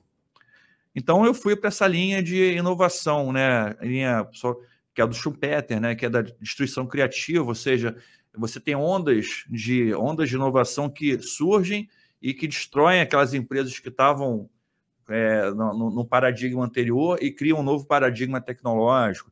Então, você estuda sobre paradigma tecnológico, trajetórias tecnológicas, é, modelos macrodinâmicos, né? Então, são coisas muito legais, assim, que você... E, e isso sempre me interessou. Como... É, quando eu falo muito sobre ciclo, quando eu falo muito sobre... É, esses processos todos cíclicos que acontecem na economia, né? E que as pessoas às vezes não têm, não têm a paciência de esperar o ciclo acontecer. Eu falo, calma, que o ciclo vai acontecer, né? É, isso tudo vem, do, vem dessa minha base teórica acadêmica, né? E como você falou, lá na, nesse evento foi quando o evento? Né? 2019. 2019, né? Eu quase fui nichado vivo, né? Eu lembro que. Se era, se ela era queridinha ainda do mercado naquela época, né? A Cielo era como se fosse hoje o quê? Não sei, era a empresa modelo, né? E eu falei, ó, a Cielo vai acabar. A Cielo vai. Ela vai. vai ela está no, no, no, paradigma anterior, né? De processo de meio de pagamento com cartão, que esse paradigma vai acabar, vai ser. As pessoas vão cada vez mais usar o celular para pagar ou cada vez mais. Já é uma realidade hoje, né? Uhum. Você encosta o celular, paga. Né? Uhum. Naquela época não tinha isso, né? Porque dois anos, três anos atrás. loucura, né? Como é que acontece rápido. Eu falei, daqui a pouco as pessoas vão pagar com reconhecimento facial. Daqui a pouco você vai pagar com a sua córnea, vai botar uma maquininha assim. Daqui a pouco não vai ter nada. Você vai entrar na loja, né? É, você vai entrar numa loja, o cara já vai saber que você é você. E já vai saber que a sua conta é aquela, e, já, e você escolhe a camisa e fala: tudo bem, vou levar isso aqui. O vendedor, tudo jóia. Você pega a camisa e vai embora. E não tem pagamento, o pagamento já foi feito. Entendeu? Na hora que você entrou na loja, o, todo o sistema já leu você, né? Já sabe quem é você, quem você é. Pô, isso, vai, isso já isso já está acontecendo, né? Isso e aí, vai acontecer. Nessa época do mestrado, tu ainda tinha essa competitividade de ser o número um ou, ou não fazia mais sentido pensar assim no mestrado? Eu tinha, eu tinha, mas aí já era. Aí o jogo já era caixa grossa. E tinha pessoas é, que duelavam ali de frente? Era. O negócio ali era brabo, cara. Esses né? caras ficaram ricos hoje em dia? Não sei. Mantém contato não ou não? Tenho contato, não tenho contato com nenhum deles. E nessa época ali que tu estava fazendo É uma faculdade... época engraçada que você tem uma competitividade que é diferente da faculdade. É uma competitividade é, por ser, realmente por ser o melhor e, e é difícil você criar até amizades né, né, nesse momento, porque é, bem ou mal as pessoas estão competindo por algum tipo de posicionamento, né? Uhum. Ou ser o melhor, ou ser indicado para alguma coisa, ou ser indicado para uma bolsa de estudos. Eu tinha uma bolsa de, de, de mestrado, né? Que eu ganhei é, do Sebrae, inclusive na época, porque para estudar essa parte de inovação em empresas. É... Então era uma bolsa que já me dava uma graninha boa. Né? Tu não precisava trabalhar paralelamente? Não precisava trabalhar, né? Conseguia, conseguia me manter é... e eu podia estudar, mas era uma competitividade. Tanto é que o professor botava, dava prova, ele, ele saía da sala. E os professores eram Era, era. Era professores eram... eram só professores de vida acadêmica ou tinham, tipo assim? Não, eram, eram, eram professores acadêmicos, né? Entendi. Mas assim, os caras que eram monstros, assim, né? Sabiam muito, né? É... Nessa época que tu estava fazendo faculdade, mestrado, o Brasil estava passando por uma transformação onde os economistas eles tiveram um papel muito relevante, né? A gente, falando ali de 94 até a máxima de valorização em 99, a gente teve um período muito turbulento. E, e o que que tu pensava como economista? Pô, eu vou ajudar o Brasil a ser melhor? Ou tu percebeu ali quando tu começou a estudar mais sobre economia e entender mais sobre a política do Brasil, ter mais maturidade, que, pô, esse jogo aqui vai demorar muito tempo para ser mudado, então eu vou cuidar fazer o máximo que eu posso para mim. Como é que tu refletia sobre o ambiente nesse momento? É quando você, você estuda economia, você tem, tem duas linhas. Ou você vai para a linha de política pública, né? Uhum. É, ou você vai para a linha de, de, de, ações privadas. Então, eu fui mais para a linha de ações privadas, não privadas eu, né? Ações privadas ligadas a uma, uma, uma classe, um setor produtivo que eram, eram microempresas, micro e pequenas empresas, né? Então, eu comecei a estudar mais essa área de micro e pequena empresa, é, principalmente como a inovação afeta essas empresas no seu círculo produtivo e, e, e como isso podia, né, e, e quais aí tinha parte política também, porque eu, eu era do grupo de pesquisa, uhum. né, então tinham outras pessoas que pesquisavam políticas econômicas, políticas que podiam ajudar a, a, aumentar essa competitividade. Então, você teve algumas ações que a gente criou lá que geraram políticas, uhum. né, é, que geraram políticas que foram benéficas para as pequenas, micro e pequenas empresas, tipo financiamento à inovação, financiamento é, para aquisição de máquinas e, e, importação, porque antes não tinha linhas de crédito no próprio BNDES para isso, né, para pequenas e pequenas empresas importarem uma máquina é, da Alemanha ou da, ou da China ou da Dinamarca, seja de onde for. Então, tudo isso surgiu um pouco como resultado dessa pesquisa. É, mas é, eu sabia que após o doutorado eu tinha que eu tinha que seguir uma linha.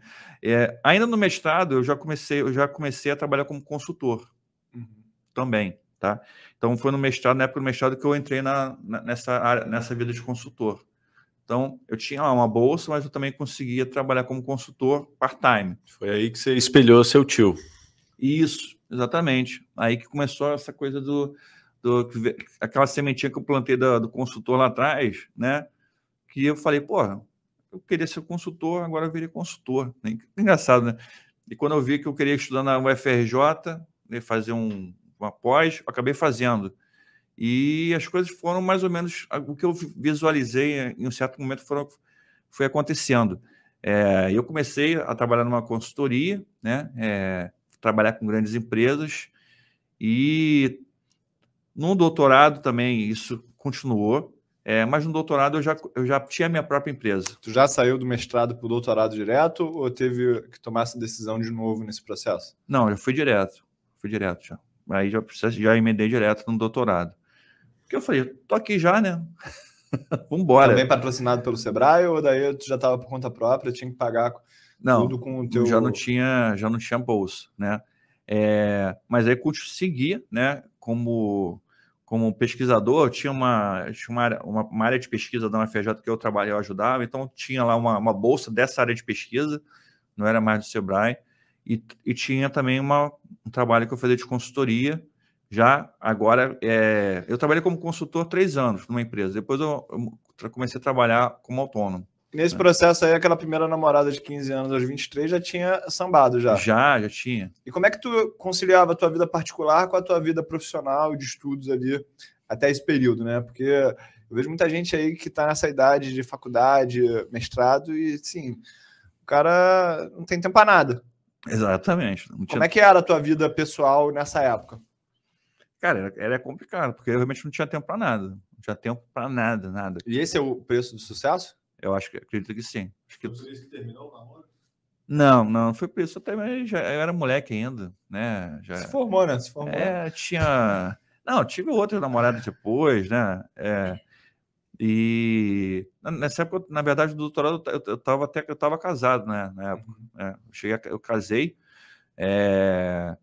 e fiquei dois, três anos casado. Acabou não dando certo, né? Então, na época do doutorado, eu estava casada e, e foi um processo muito complicado, porque para terminar o doutorado, eu trabalhando como consultor, teve um certo momento que eu falei assim, eu, eu tive que chegar na empresa que eu, que eu fazia o, eu fazia consultoria, eu falei assim, oh, vou ter que ficar dois meses afastado, sem fazer consultoria. Como assim, pô? A gente precisa de você aqui e tal. Não, porque eu tenho que terminar meu doutorado. Então tem, tem que ficar esse, esse tempo afastado, né? E para poder terminar minha tese. Porque eu trabalhava assim, eu trabalhava, estudava, trabalhava o dia inteiro, final de semana eu fazia, escrevia a tese, de noite eu escrevia a tese. E assim, era de, de sete da manhã até meia-noite, né? A consultoria te dava uma renda forte, assim, era bom? A, a consultoria começou com uma renda ruim, né? Tu sabia se vender nessa época ou era tudo em cima do branding acadêmico? Não, é, era. Eu sabia, eu sabia me vender. Né? Tu aprendeu já... a vender com quem?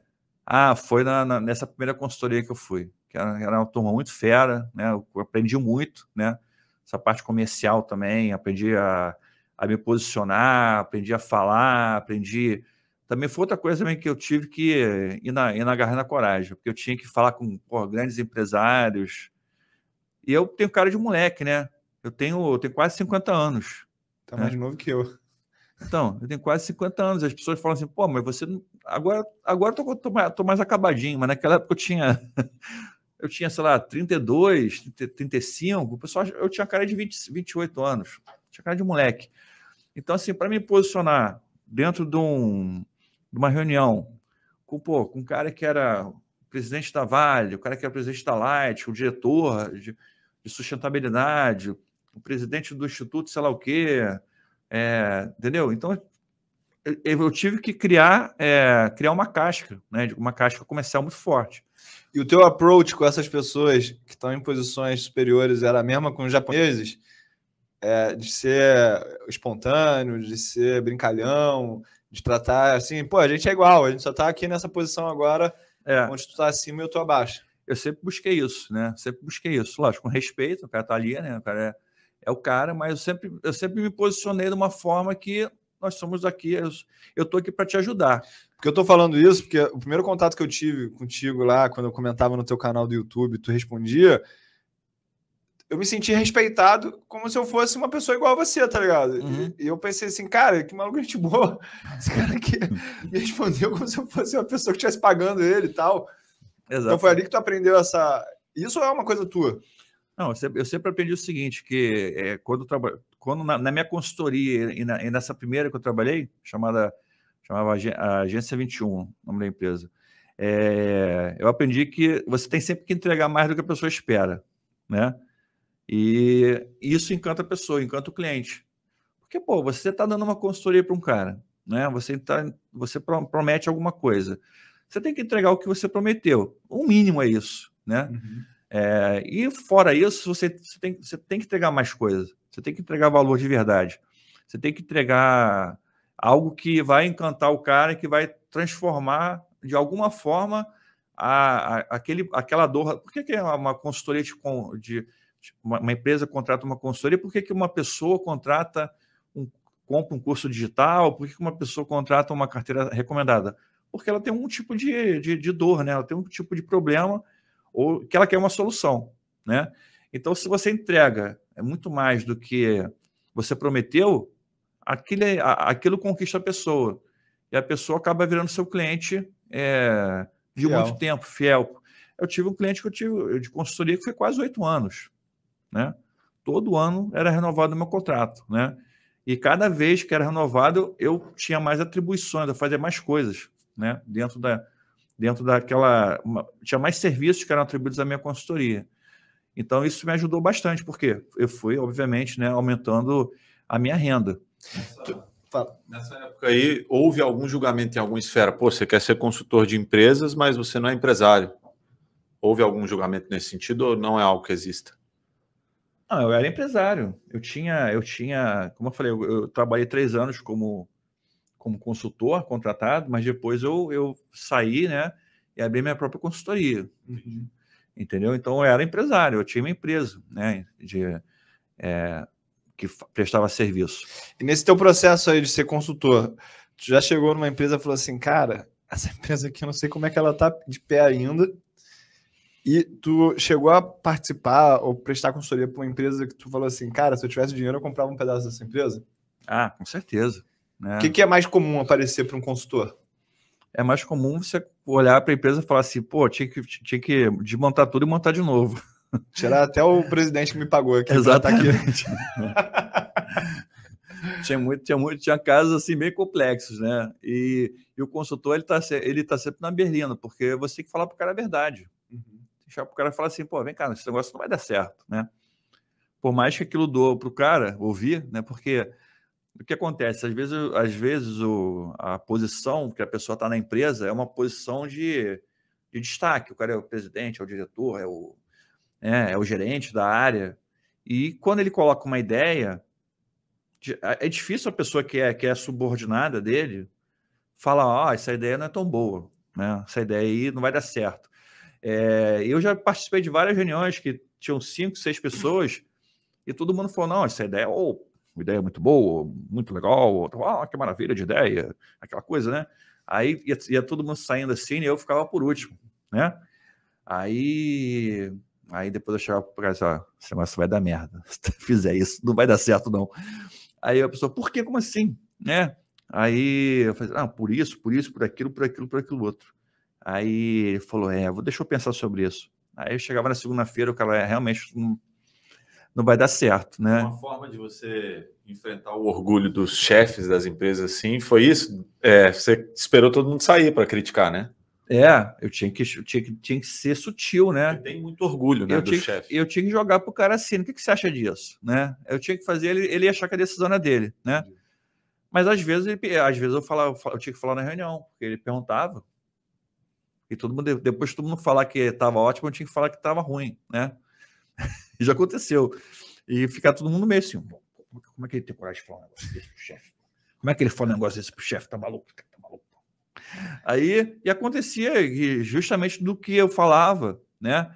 Não, não de eu ser um, um extraordinário, ou ser um fora de série, mas é porque é, eu entendia que, aquilo, que aquelas pessoas, por estarem numa posição de, de subordinação, é, de subordinação serem funcionários, eles às vezes ficavam constrangidos né, de estar ali e falar uma coisa que é, fosse contra aquele projeto que o cara foi construindo, ficou desenhando, ou que aquela, ou que ele uma outra, às vezes eu tinha que criticar uma outra consultoria que era mais era mais delicada ainda, né? É, então assim, mas isso foi tudo gerou aprendizado. Isso tudo foi gerando aprendizado. Você entender como é que a empresa funciona, entender como é que uma empresa funciona, entender como é que a gestão funciona, entender como é que a governança funciona. Porque muita gente acha que governança é ter tagalong, né? Ah, tem, a empresa tem tagalong, tem boa governança. Está no novo mercado, tem boa governança. Eu conheço um monte de empresas, eu já entrei lá dentro de um monte de empresas que tem, estão no novo mercado, tem tagalong. Ah, todas as empresas do que estavam no novo mercado. Exato. Só começa por aí. Não quer dizer absolutamente nada. Você entra lá dentro e a governança é uma bagunça. É, e, e é tudo zoado. Ah, a empresa ganhou um prêmio de sustentabilidade, sei lá o quê. Mas é, é tudo zoado, entendeu? Então, quando você conhece né, por dentro, você consegue identificar melhor ah, tudo que está acontecendo ali. Isso provavelmente deve ter te ajudado a analisar as empresas de um, uma ótica diferente, né, atualmente. Mas antes de começar a tocar nesse assunto, nesse processo aí, nesse, nesse estágio que tu era consultor, tu teve alguma síndrome de impostor? Porque eu me lembro que a primeira vez que eu vendi uma consultoria para um cara formado em Harvard, eu falei assim, caraca, esse maluco eu devia estar tá pagando para ele, que ele é muito inteligente, muito bom.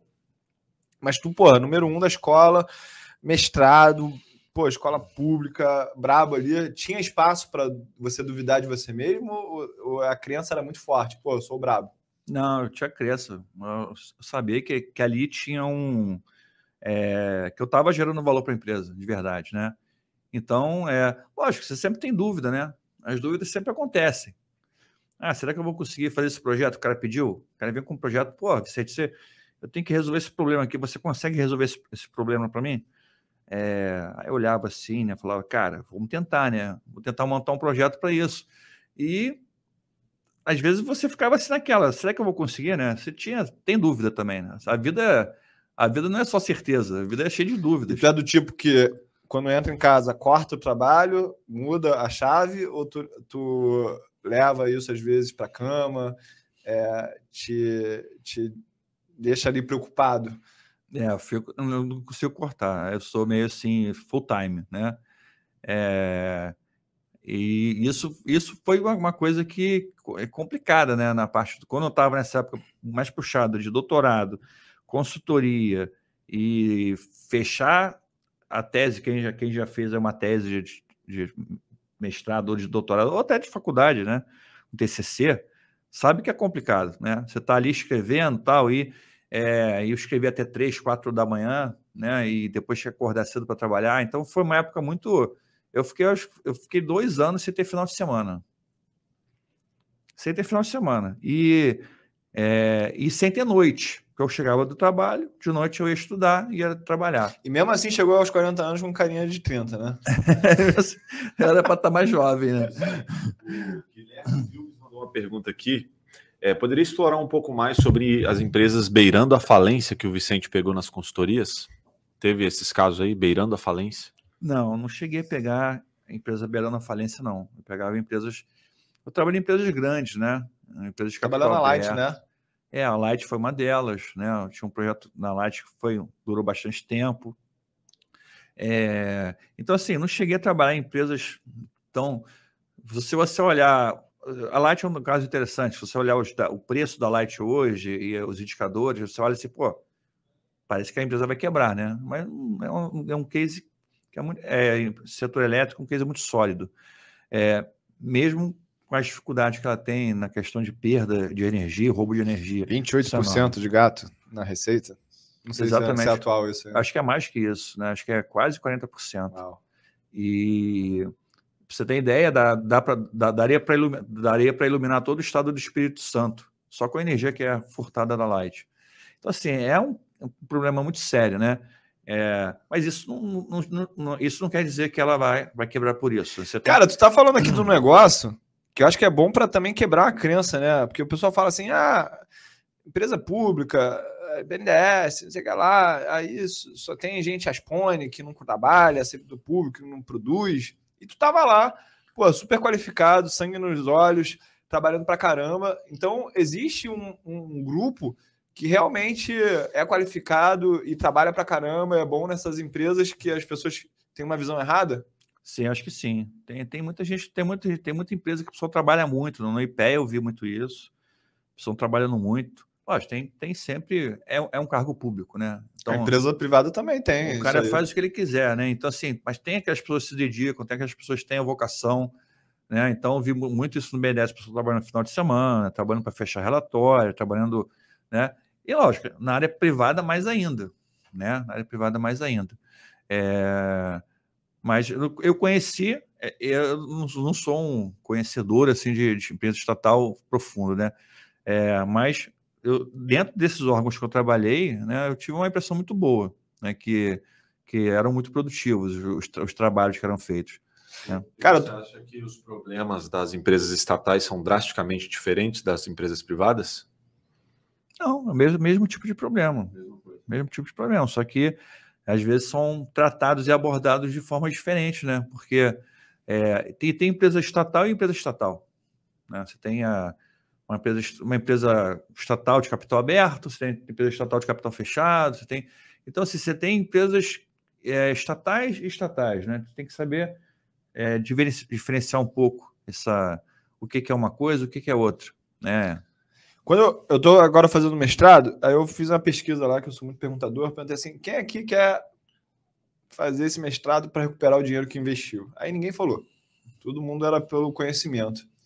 Tu fez o teu mestrado e o doutorado pensando, pô, isso aqui vai permitir que eu cobre mais na consultoria, ganhe mais, ou era pela paixão do saber mais mesmo?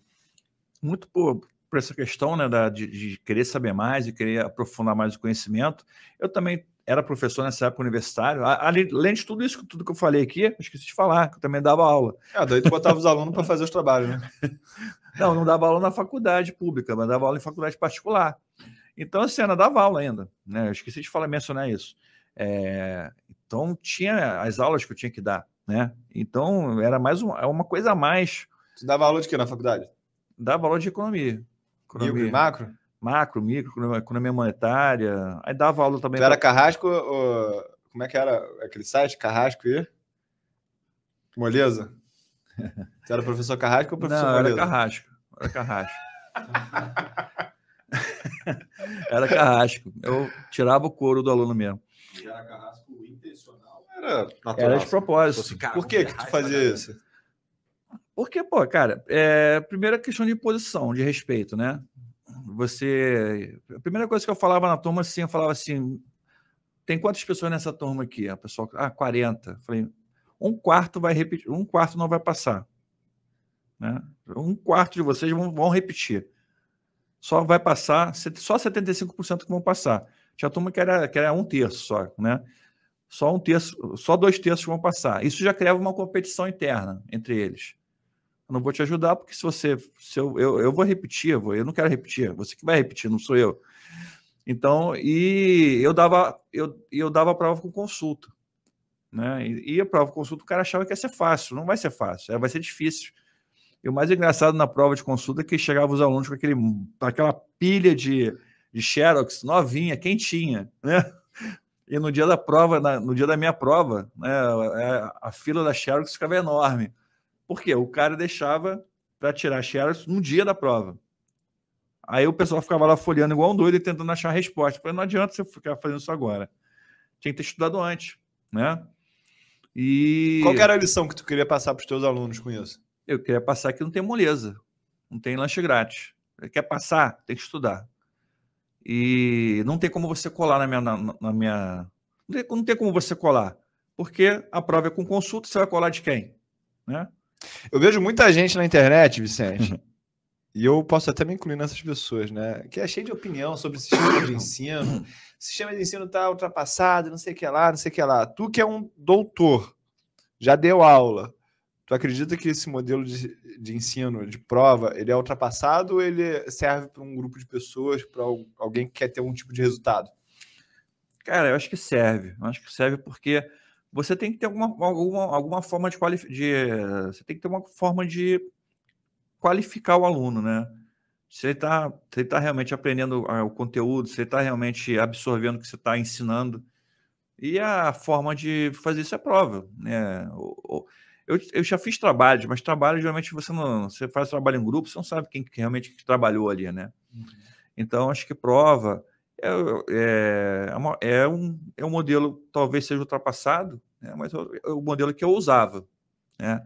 Eu usava e dava certo, porque eu acho que o pessoal, o pessoal, a um certo ponto, o pessoal ficava meio revoltado, porque na primeira turma, na primeira prova todo mundo tirava dois, um, zero, e depois o pessoal ficava realmente prestando atenção, entendeu? Ficava realmente ligado na aula porque tinha, entendia que o que eu estava o que eu estava ensinando tinha que ser é, de alguma forma absorvido. Não adiantava colar do colega, porque o colega sabe menos do que você é, e está concorrendo com você. Não adiantava, porque a, a, cola você já tinha, que era o material, a livro, você podia ter, levar o livro, levar, levar tudo que você tinha ali. É, e pronto, acho que isso criava, gerava um aprendizado real nas pessoas, né? E tanto é que eu, eu sempre fui bem avaliado, apesar de, apesar de ser carrasco, né? O pessoal sempre me avaliava bem por isso. Falava assim, pô, ele realmente está preocupado com o aprendizado do aluno, né? Não tá porque tem muito professor que chegava lá, dava a provinha, né? E deixava o cara passar. Não quer ser rejeitado também. Não quer ser rejeitado. O... Muita gente acha que assim, que o professor, o professor querido é aquele que passa todo mundo. Não é, né? O professor querido é aquele que faz o cara aprender, realmente. Aqui vem uma pergunta na cabeça aqui. Uma turma que tem uma taxa de repetição da matéria muito alta, é culpa da turma ou do professor? Boa pergunta. Aí eu já acho que pode ser culpa da turma, que ela não foi bem, bem preparada, mas também pode, pode ser os dois, né? É uma pergunta que eu teria que meditar durante algum tempo. pode ser culpa do professor de, de ser, porque se o cara não quiser passar metade, se você quiser repetir metade da turma, ele pode, né? Então ele pode ser, pode ser culpa dele também. Ah, vou, vou repetir essa turma toda aqui porque eu não gosto dela, né? E me diz uma coisa, já teve algum caso de aluna ou aluno? Pô, tu jovem, professor, é, bonitão, teve alguma história de alguém querendo que tu alterasse a nota e, e, com isso fez algum tipo de assédio, tu como professor, e tu teve que lidar com isso ou é coisa de filme isso? Cara, eu acho que é meio coisa de filme, eu acho é. que comigo nunca teve. Também eu também me posicionava sempre muito sério, né? Uhum. Não dava muita brecha assim, né, para pra... tinha cantadinha, brincadeira, né? Professores vêm estando arrumadinho, hein? Tá, pô, aquela coisa, né? É, mas assim, eu nunca dei muita brecha também para qualquer coisa, assim. Então eu acho que me, me, posicionava muito bem. Até porque aquela, aquela, aquela velha história, né? Onde, onde se ganha o pão, não se come a carne, né? Exatamente. né? Então seguia muito, muito essa risca. Sempre seguia isso no trabalho, na, na, dando aula, porque. Não chegou a virar amigo de aluno. Não, não, não eu, era, eu, eu, era contra. O pessoal, ah, pessoal, vou tomar um chopp. Falei, cara, não vou. É, tem que ter um, acho que tem que ter um distanciamento social, entendeu? Tem que ter uma hierarquia ali, né? E até porque eu era novo também. Eu dava aula para eu dava aula para turmas de é, tá, eu, eu, já comecei a dar aula no mestrado já. Então eu, eu dava aula para turmas que às vezes de administração à noite, né? que muita gente que trabalhava e que só depois conseguiu fazer faculdade. Então tinha, sei lá, metade da turma era mais velha do que eu. A gente está é. falando da Cândido isso, né? Deu não, aula na Cândido? Não, na Cândido não. Deu aula onde? Deu aula, deu aula em, duas, em duas faculdades na no Juiz de Fora, porque eu morei lá também, morei dois anos lá em Juiz de Fora. Dei aula aqui no Rio, qual é o nome daquela faculdade? Cara? Esqueci agora.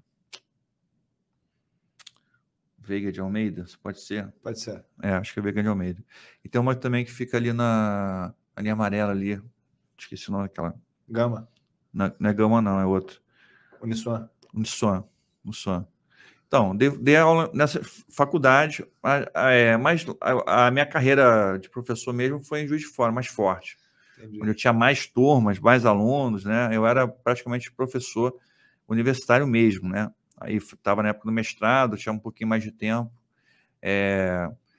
Isso foi antes da consultoria, antes, antes de eu começar a consultoria. E aí, mudando para o capítulo doutorado, o que, que tu descobriu ali no doutorado sobre economia que valeu a pena o esforço e a dedicação de tempo?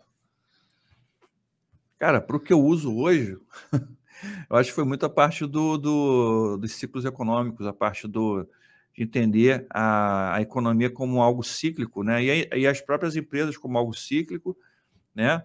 E os próprios não empresa, economia e os próprios indicadores como algo cíclico, né? Você tem ciclos de emprego, ciclos de é, ciclos financeiros, você tem ciclos de juros, ciclos de inflação.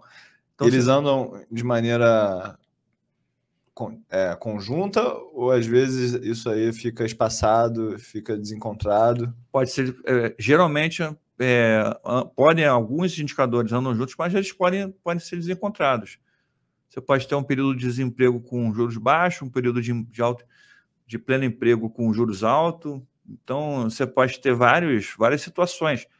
É, no Brasil, então, isso acontece muito. Então, os ciclos eles se desencontram. Né? Você tem crescimento econômico sem inflação, é, você tem recessão com inflação. Né?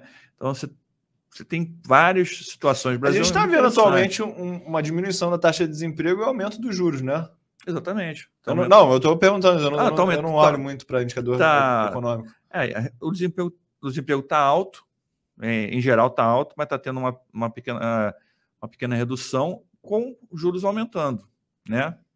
Com o aumento nos juros. É, o que seria um contrassenso, porque o aumento dos juros você tende a, é, na verdade, expulsar, expulsar trabalho, reduzir uhum. investimento, reduzir crescimento econômico. Entendi. Né? Mas o, o aumento dos juros agora é um aumento dos juros mais focado na inflação, né? Estão focando na inflação. Tá, agora, se eu tivesse que fazer um anúncio agora para vender um doutorado, eu poderia falar assim: tu é o diretor de, de anúncio, tá? Olha, vem fazer o doutorado. Onde é que tu fez o teu doutorado? O FRJ. Vem fazer o doutorado da FRJ que você vai ganhar mais dinheiro por causa disso. Esse anúncio, ele é verdade ou é uma mentira? é, uma, é uma verdade se a pessoa quiser seguir a área acadêmica, né? Que era, que era a, minha, a minha intenção, seguir a área acadêmica. Se você quer quer ser um professor de faculdade, quer ser um pesquisador, você precisa ter um doutorado, né? Não é que você tem que ter, tem que ter. O doutorado, na verdade, não é um curso, é uma pesquisa, né? Muita gente confunde às vezes isso, né? Ah, você fez um curso, não, eu fiz uma pesquisa de doutorado. Então, a, quando você tem um título de doutor, você, na verdade, você está dizendo que você fez uma pesquisa sobre algo que, que é inédito na ciência econômica, uhum. né? É, então, isso por quê? Porque o doutorado existe, existe doutorado de biologia, existe doutorado de química, de física, de tudo isso. Né? E, a, e a economia é considerada uma ciência. Tanto é que tem, existe. Social, né? Ciência muita social. É. Relaciona a matemática. Né? Exato. Muita gente acha que economia é mais relacionada à matemática. Tanto é que tem prêmio Nobel de economia. Uhum. Por quê? Porque é uma ciência. Né? É, e por ser ciência, olha que maluquice. Você tem prêmio Nobel que, que ganhou um prêmio Nobel dizendo uma coisa, e você tem prêmio Nobel que ganhou um prêmio Nobel dizendo outra coisa que é completamente inversa àquela. E as duas, as duas correntes estão certas. Né? Por exemplo, na física, isso não acontece. Porque na física, quando você faz uma, uma descoberta uma descoberta científica na área da física, você cria tudo, tudo aquilo que ficou, que aquela descoberta científica contradiz, aí tudo aquilo morre. Na economia, não. Você tem duas correntes que vão em paralelo e você tem prêmios gente que ganha prêmio Nobel em duas correntes paralelas e elas coexistem. Sim. Elas continuam coexistindo e, e não e, e, uma não, não consegue anular a outra. É como se fosse é, o positivo e o negativo. Ah, vou trazer um exemplo aqui para vocês que são meus alunos. Várias vezes a gente já deu essa aula. Nas finanças clássicas, que começou lá com Markowitz, uma das premissas é que o investidor ele é racional e ele não tem preferência pela inclinação da curva, né? Aí vem o Kahneman, e o Markowitz ganhou o prêmio Nobel por causa disso. Aí vem o Kahneman falando que existe sim uma preferência, o, que é a teoria do prospecto, que as pessoas não gostam de perder dinheiro, são as finanças comportamentais, e isso coexiste no mundo. Então, muitas vezes a gente vê na internet uma pessoa falando uma coisa, aí fala outra coisa, e aí essa pessoa é o Tiúlia, ela é muito criticada, muito hateada, mas isso eu faço para trazer clareza para as pessoas que você tem mil e uma maneiras de ganhar no mercado financeiro e tem academicamente teorias que suportam isso, né? Exatamente, exatamente. E aí, quando tu fez o doutorado, é, tu já estava como consultor trabalhando para você mesmo, né? Uhum. E, e como é que começou a cair o dinheiro na tua mão e você começou a se ligar? Cara, eu preciso me dedicar a essa história de investimentos, de como cuidar do dinheiro, porque tá começando a entrar um dinheiro maneiro aqui. É. Eu terminei o doutorado, aí dediquei, aí fiquei só consultoria full time. Que ano isso? Porra, cara, me pegou, hein? Eu sou, eu sou péssimo com data. Sou péssimo até com Vamos fechar assim, entre 2000 e 2005, assim. Por aí, por aí. Por aí, por aí 2000 e 2005. Entrei na faculdade em 95, é, por aí, né? É, fiz direto, né? O mestrado, doutorado, segui direto, por aí nessa época. Então, ali começou realmente a. Eu já tinha, já trabalhava como consultor, já trabalhava como professor, é, mas assim, o dinheiro nunca sobrou. Nunca foi aquela coisa assim, porra, é, sobrou uma grana aqui legal, vou, vou. Mas não sobrava porque você gastava muito? Assim? Não, gastava normal. Gastava normal. Não sobrava porque eu tinha, né? Era muito Falei, custo. Estava casado, tinha um apartamento, tinha que pagar condomínio, pagar aluguel, tinha um carro, né? É, então, assim, os, os, custos normais da vida, né, ali, é, tomavam o meu, tomavam muito do meu dinheiro. Mas aquelas ações da, do Banco Real eu ainda tinha na carteira. Até, até aquele momento tinha, uhum. né? É, quando eu comecei no doutorado, é, quando eu comecei na consultoria mesmo, com empresário, aí se começou a vir projetos, né? Como é que surgiu essa ideia de fazer minha própria consultoria? Isso é interessante, né? Tinha um projeto na consultoria anterior que eu cuidava, e era a equipe era eu e uma pessoa, duas pessoas. Eu era, eu era eu que tocava o projeto e a pessoa era, era um estagiário que me ajudava. Quando você fala consultoria anterior, é você trabalhava numa agência. É, numa agência, isso. Trabalhava numa empresa que eu era contratado, ganhava, um, ganhava lá um FII, né? É, e uma taxa lá de, de, de, de, de uma meta. E esse projeto que eu tocava, era um projeto, não vou, não vou falar empresa aqui, não, não, não faz muito sentido, mas era um projeto enorme, um projeto de, na, na época, 4 milhões de reais, né? de dois anos. Hoje, se você infla, eh, deflacionar, né, dá um projeto dá 10 milhões, 12 milhões. E eu tocava sozinho o projeto. Eu fazia tudo no projeto. Eu ganhava, sei lá, 12 pau por mês, entendeu? Para fazer aquilo tudo. Aí tu começou a se sentir otário. Eu comecei a sentir assim, pô, eu podia fazer isso sozinho, né? não precisava, né? E, e, chegou um certo momento que aquele projeto que eu fazia, e aí começou já uma. É, é, já foi um momento de mais dificuldade nessa empresa que eu trabalhava para fechar novos projetos. Chegou um certo momento que esse projeto que eu fazia, ele bancava toda a empresa. Todo mundo da empresa só tinha. A empresa só tinha aquele único projeto. Estava carregando o piano de todo mundo. Eu estava, exatamente, eu me sentia assim, porra, estou trabalhando, estou fazendo um projeto, depende de mim, e a empresa estava numa situação ruim financeiramente. Às vezes eu tinha que viajar para fazer uma viagem, eu tinha que pagar do meu bolso a viagem, porque eles não tinham dinheiro, mas eu tinha que fazer o projeto, porque senão o projeto não saía, né? É... Aí surgiu aquela ideia na minha cabeça, cara, vou fazer isso aqui, porque isso aqui eu consigo fazer, pô. Né? Eu que estou fazendo, né? É... E eu falei, vou fazer esse negócio. Aí, então surgiu essa ideia de fazer uma consultoria e eu tocar, tocar o barco sozinho. Né? Você Sou... sentiu um traidor, não? Não, não, porque, porque foi, foi tudo. É, eu entreguei o projeto até o final. Pô, o projeto foi... o cara tava pagando passagem do bolso dele, cara. o projeto foi. O projeto foi super bem sucedido, assim, pô, foi um sucesso, foi um case de sucesso. E essa consultoria estava dando errado hoje com a tua experiência, com a tua vivência, por qual motivo? porque ela, ela, ela teve, teve um projeto que ela entrou, que foi um projeto que é, para o setor público e que ela teve muita dificuldade, foi um projeto muito grande e que exigia uma, uma demanda de mão de obra muito grande e, eu, e tinha dificuldade de pagamento, entendeu? Atraso de pagamento, então começou a ter esse, esse, esse problema, né? E isso levou até a empresa até a fechar depois, ela fechou depois, né? É, então teve essa, essa questão. E eu, eu saí antes, né? Eu, eu entreguei o projeto do. Esse projeto que eu, que eu finalizei, foi um sucesso, tal, todo mundo adorou. É, aí, durante o doutorado, eu já tinha saído de lá, porque não, não, dava mais, eu comecei essa linha, essa minha, meu projeto solo, né? Que aí começou a dar muito certo, porque eu comecei a já, já tinha alguns contatos, né? Cons, cons, conseguia é, alguns clientes legais e aí que realmente começou as coisas a acontecerem na minha vida, né? Aí você falou, ah, você se viu com aquele, aquela grana. Né? Você imagina, um cara que, que, ganhava 10 mil, 15 mil por mês, que é um, é um, bom, né, um bom rendimento. De repente você fecha um contrato de 2 milhões, né? Aí o cara, não, a gente faz, a gente faz a gente pode fazer o primeiro pagamento de um milhão e o resto parcelado. Eu falei, não, claro que pode. Pô. Claro que pode. Cara que Não tem, não, tem nenhum, não tem nenhum problema, né? Igual aquela música do Rio, já viu o cara que fecha a porta assim, né? Aí sai correndo, rindo. Aí, é, não, pode pagar um milhão, tudo bem. Eu, eu vou facilitar para você, assim. assim Passa o Pix aí. é. Não, não tinha Pix naquela época, era TED, né? Não, você tinha que. Aí, outra coisa, você dava uma nota fiscal, o cara te pagava três meses depois. Sim.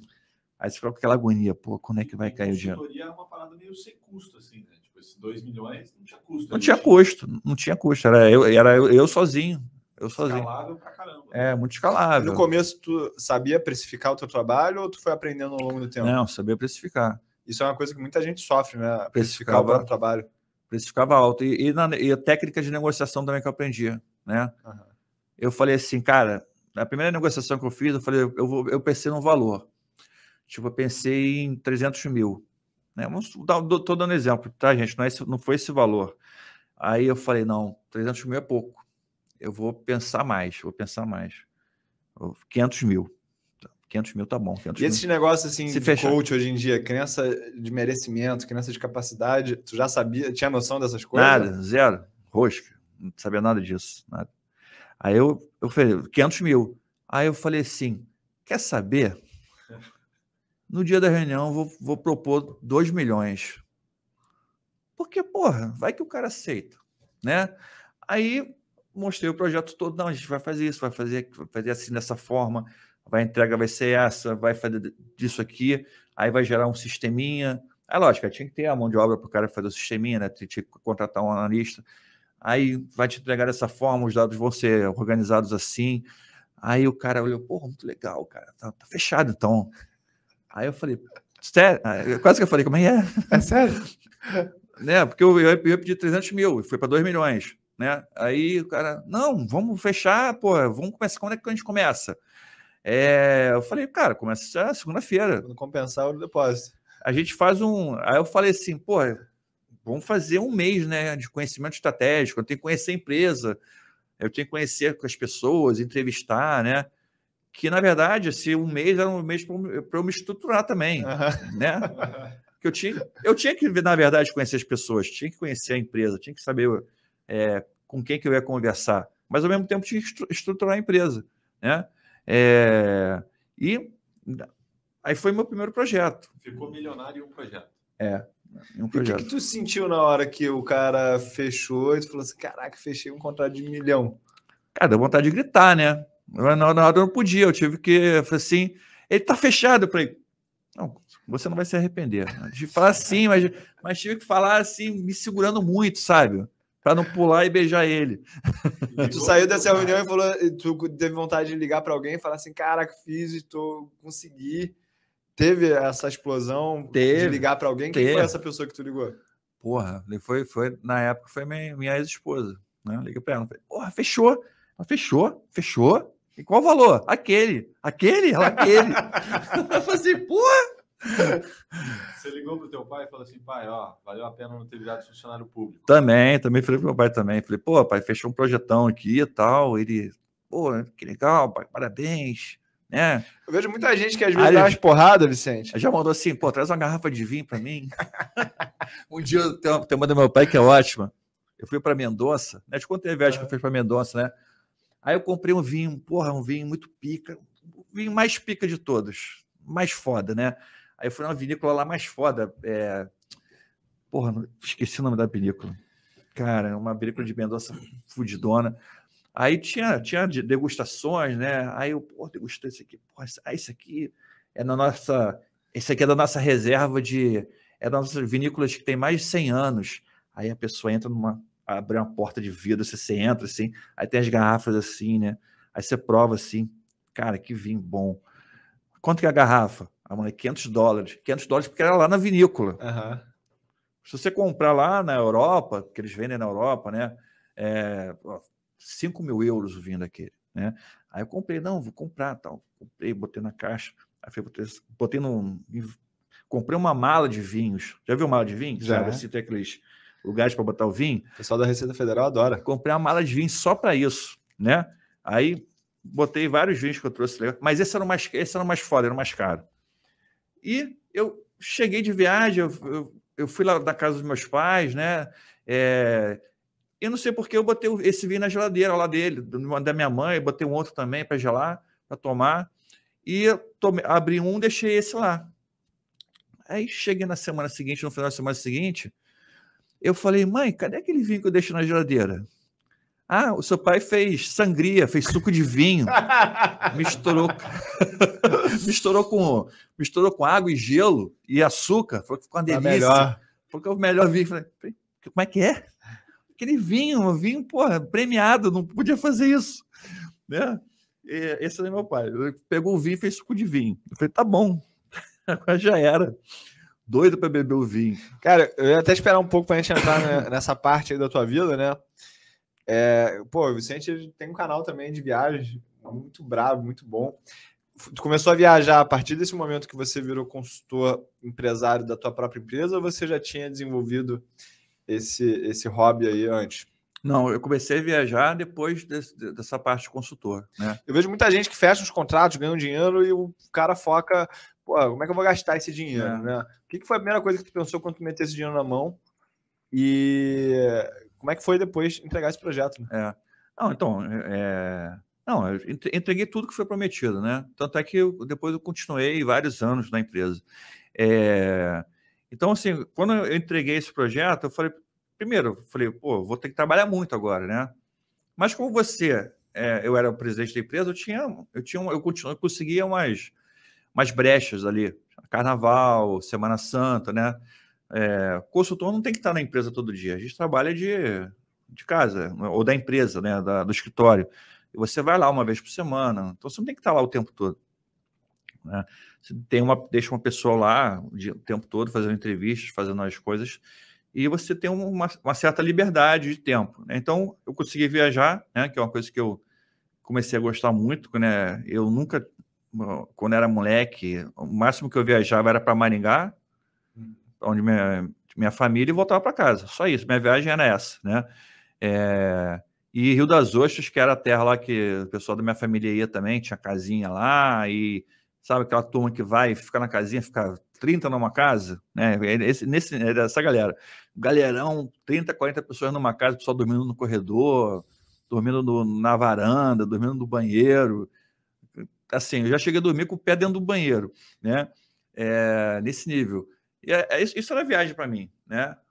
Por quê? Porque era a cultura né, da, da, da minha família. Minha família não tinha essa cultura, meu pai não tinha essa cultura de, de viajar. Meu avô nunca viajou com ele, né? Meu avô nunca levou a família para viajar. Então, a cultura do meu pai era aquela, a cultura da minha família era aquela, né? É, classe média baixa, né? É, aí nunca tinha viajado, fui, comecei a viajar, falei, pô, cara, quanto lugar que tem para viajar no mundo, né? Falei, eu, a minha começou essa vontade de viajar, né? De conhecer o mundo, conhecer outros lugares. Qual foi o primeiro lugar que tu quis conhecer quando tu ficou com dinheiro? Cara, o primeiro lugar que eu quis conhecer foi o Salar de Uyuni, na Bolívia. Né? Nunca foi. Ah, aquele deserto. Aquele deserto de sal. Muito lindo, já mostrou as fotos. Aquele lugar é espetacular, né? Um lugar que eu fui assim que. É... é aqui do lado, né? É aqui do lado, pertinho, é super barato na Bolívia. Na Bolívia você vai lá, você, você almoça.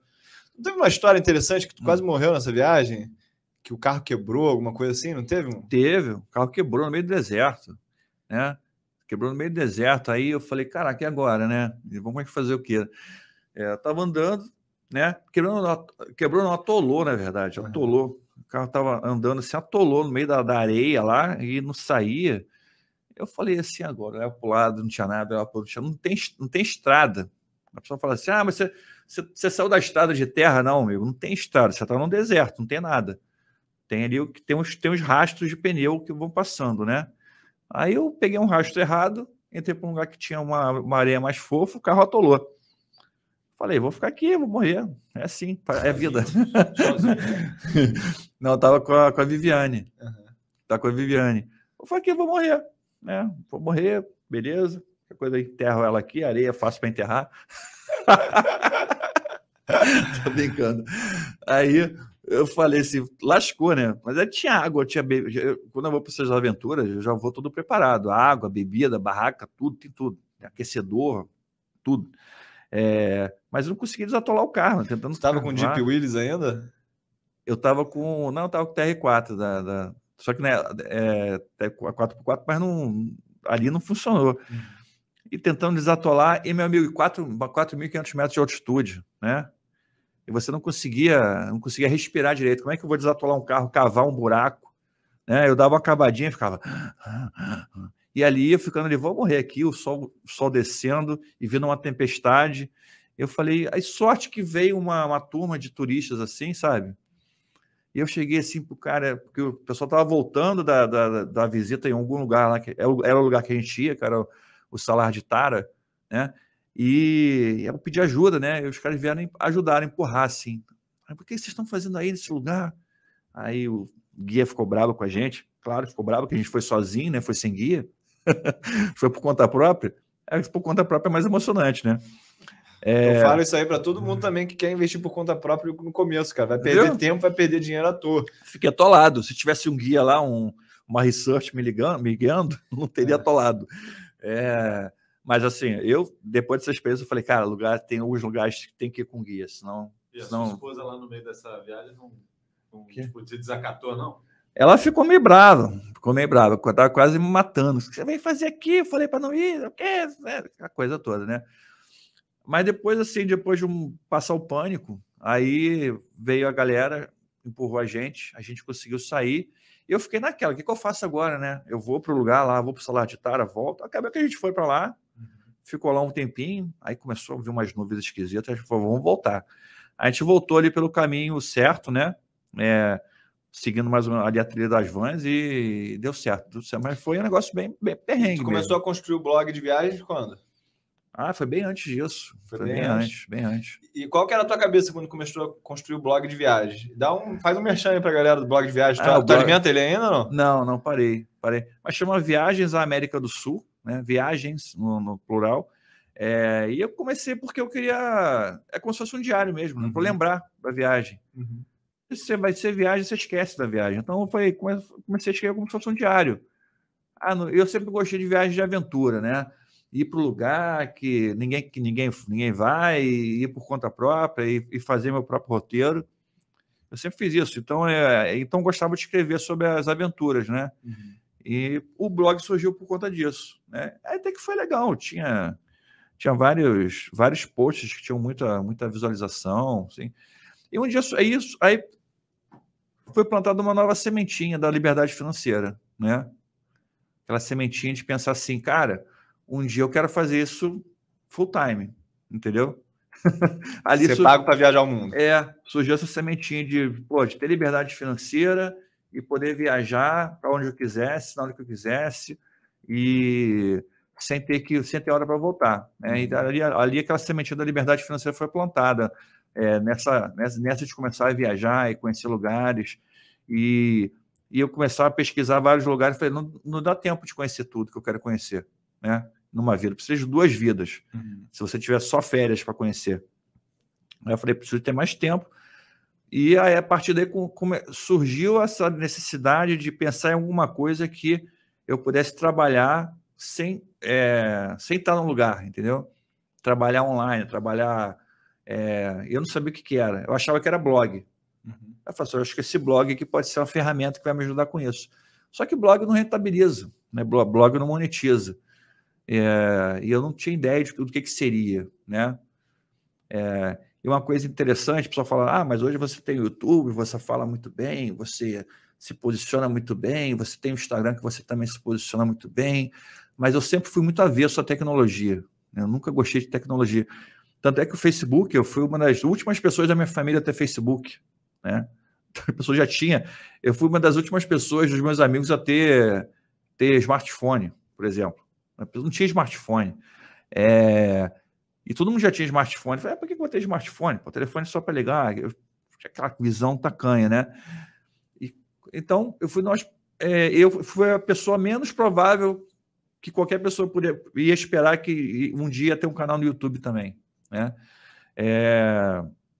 Mas isso surgiu dessa questão. A consultoria veio a consultoria, né? Aí veio veio os projetos, veio o dinheiro e surgiu a necessidade de falar o que, que eu vou fazer com esse dinheiro. E tinha aquela sementinha plantada da liberdade financeira, lembra? Uhum. Eu falei, eu vou juntar, eu vou juntar dinheiro para ter liberdade financeira. E como é que eu faço isso? Aí eu falei, lembrei, lembrei daquela ação que eu comprei lá atrás, que multiplicou um monte de vezes. Eu falei, vou investir em ações. Investir em ações é para mim é mole. Doutor em economia, mestrado em economia, vou ganhar dinheiro com esse negócio aqui, fazer os tradezinhos. e já comecei tomando na cabeça, né? Aí que eu... ano é isso a gente está falando? Ah, porra, 2003, 2002, por aí. Eu já tinha lá. Já e tinha... não tinha muito incentivo, né? É. é. importante a gente falar que não tinha muito incentivo para investir em bolsa, porque a renda fixa naquela época era absurda. Era zero, zero incentivo. Renda fixa era absurda, né? Meu pai, em casa, meu pai sempre falou mal de ações, meu pai perdeu muito dinheiro com ações quando era mais novo, então ele sempre falou sempre falou que ações era um mercado muito perigoso, sei lá o quê, que você tinha que ficar longe disso. E eu pensei o seguinte, cara, é, renda fixa, tudo bem, mas renda fixa não, não, não paga dividendos, né? Eu, Você já, já investiu em renda fixa? Tinha renda fixa, tinha eh, dinheiro na poupança, tinha lá umas açõezinhas, né? É, mas eu, eu investi, eu tinha uma cabeça mais especulativa, né? Na, na época, eu não tinha essa cabeça de, de olhar para a renda. E eu, quando eu pensei, pô, mas eu quero liberdade financeira. Eu quero liberdade financeira, eu tenho que acumular renda. E eu quero acumular renda, eu tenho que acumular ações. Não tem que ficar comprando e vendendo. Então, ver essa. É, lógico, essa ideia não é minha. Essa ideia existe, né? É, o, é a, você pega o livro do Décio Bazin, Faça Fortuna com Ações, né? Tem tudo lá escrito. Primeira vez que eu li, li o livro do Décio Bazin, eu falei, que porcaria de livro. Esse cara só fala bobagem esse livro. livro eu parei de ler no meio do livro.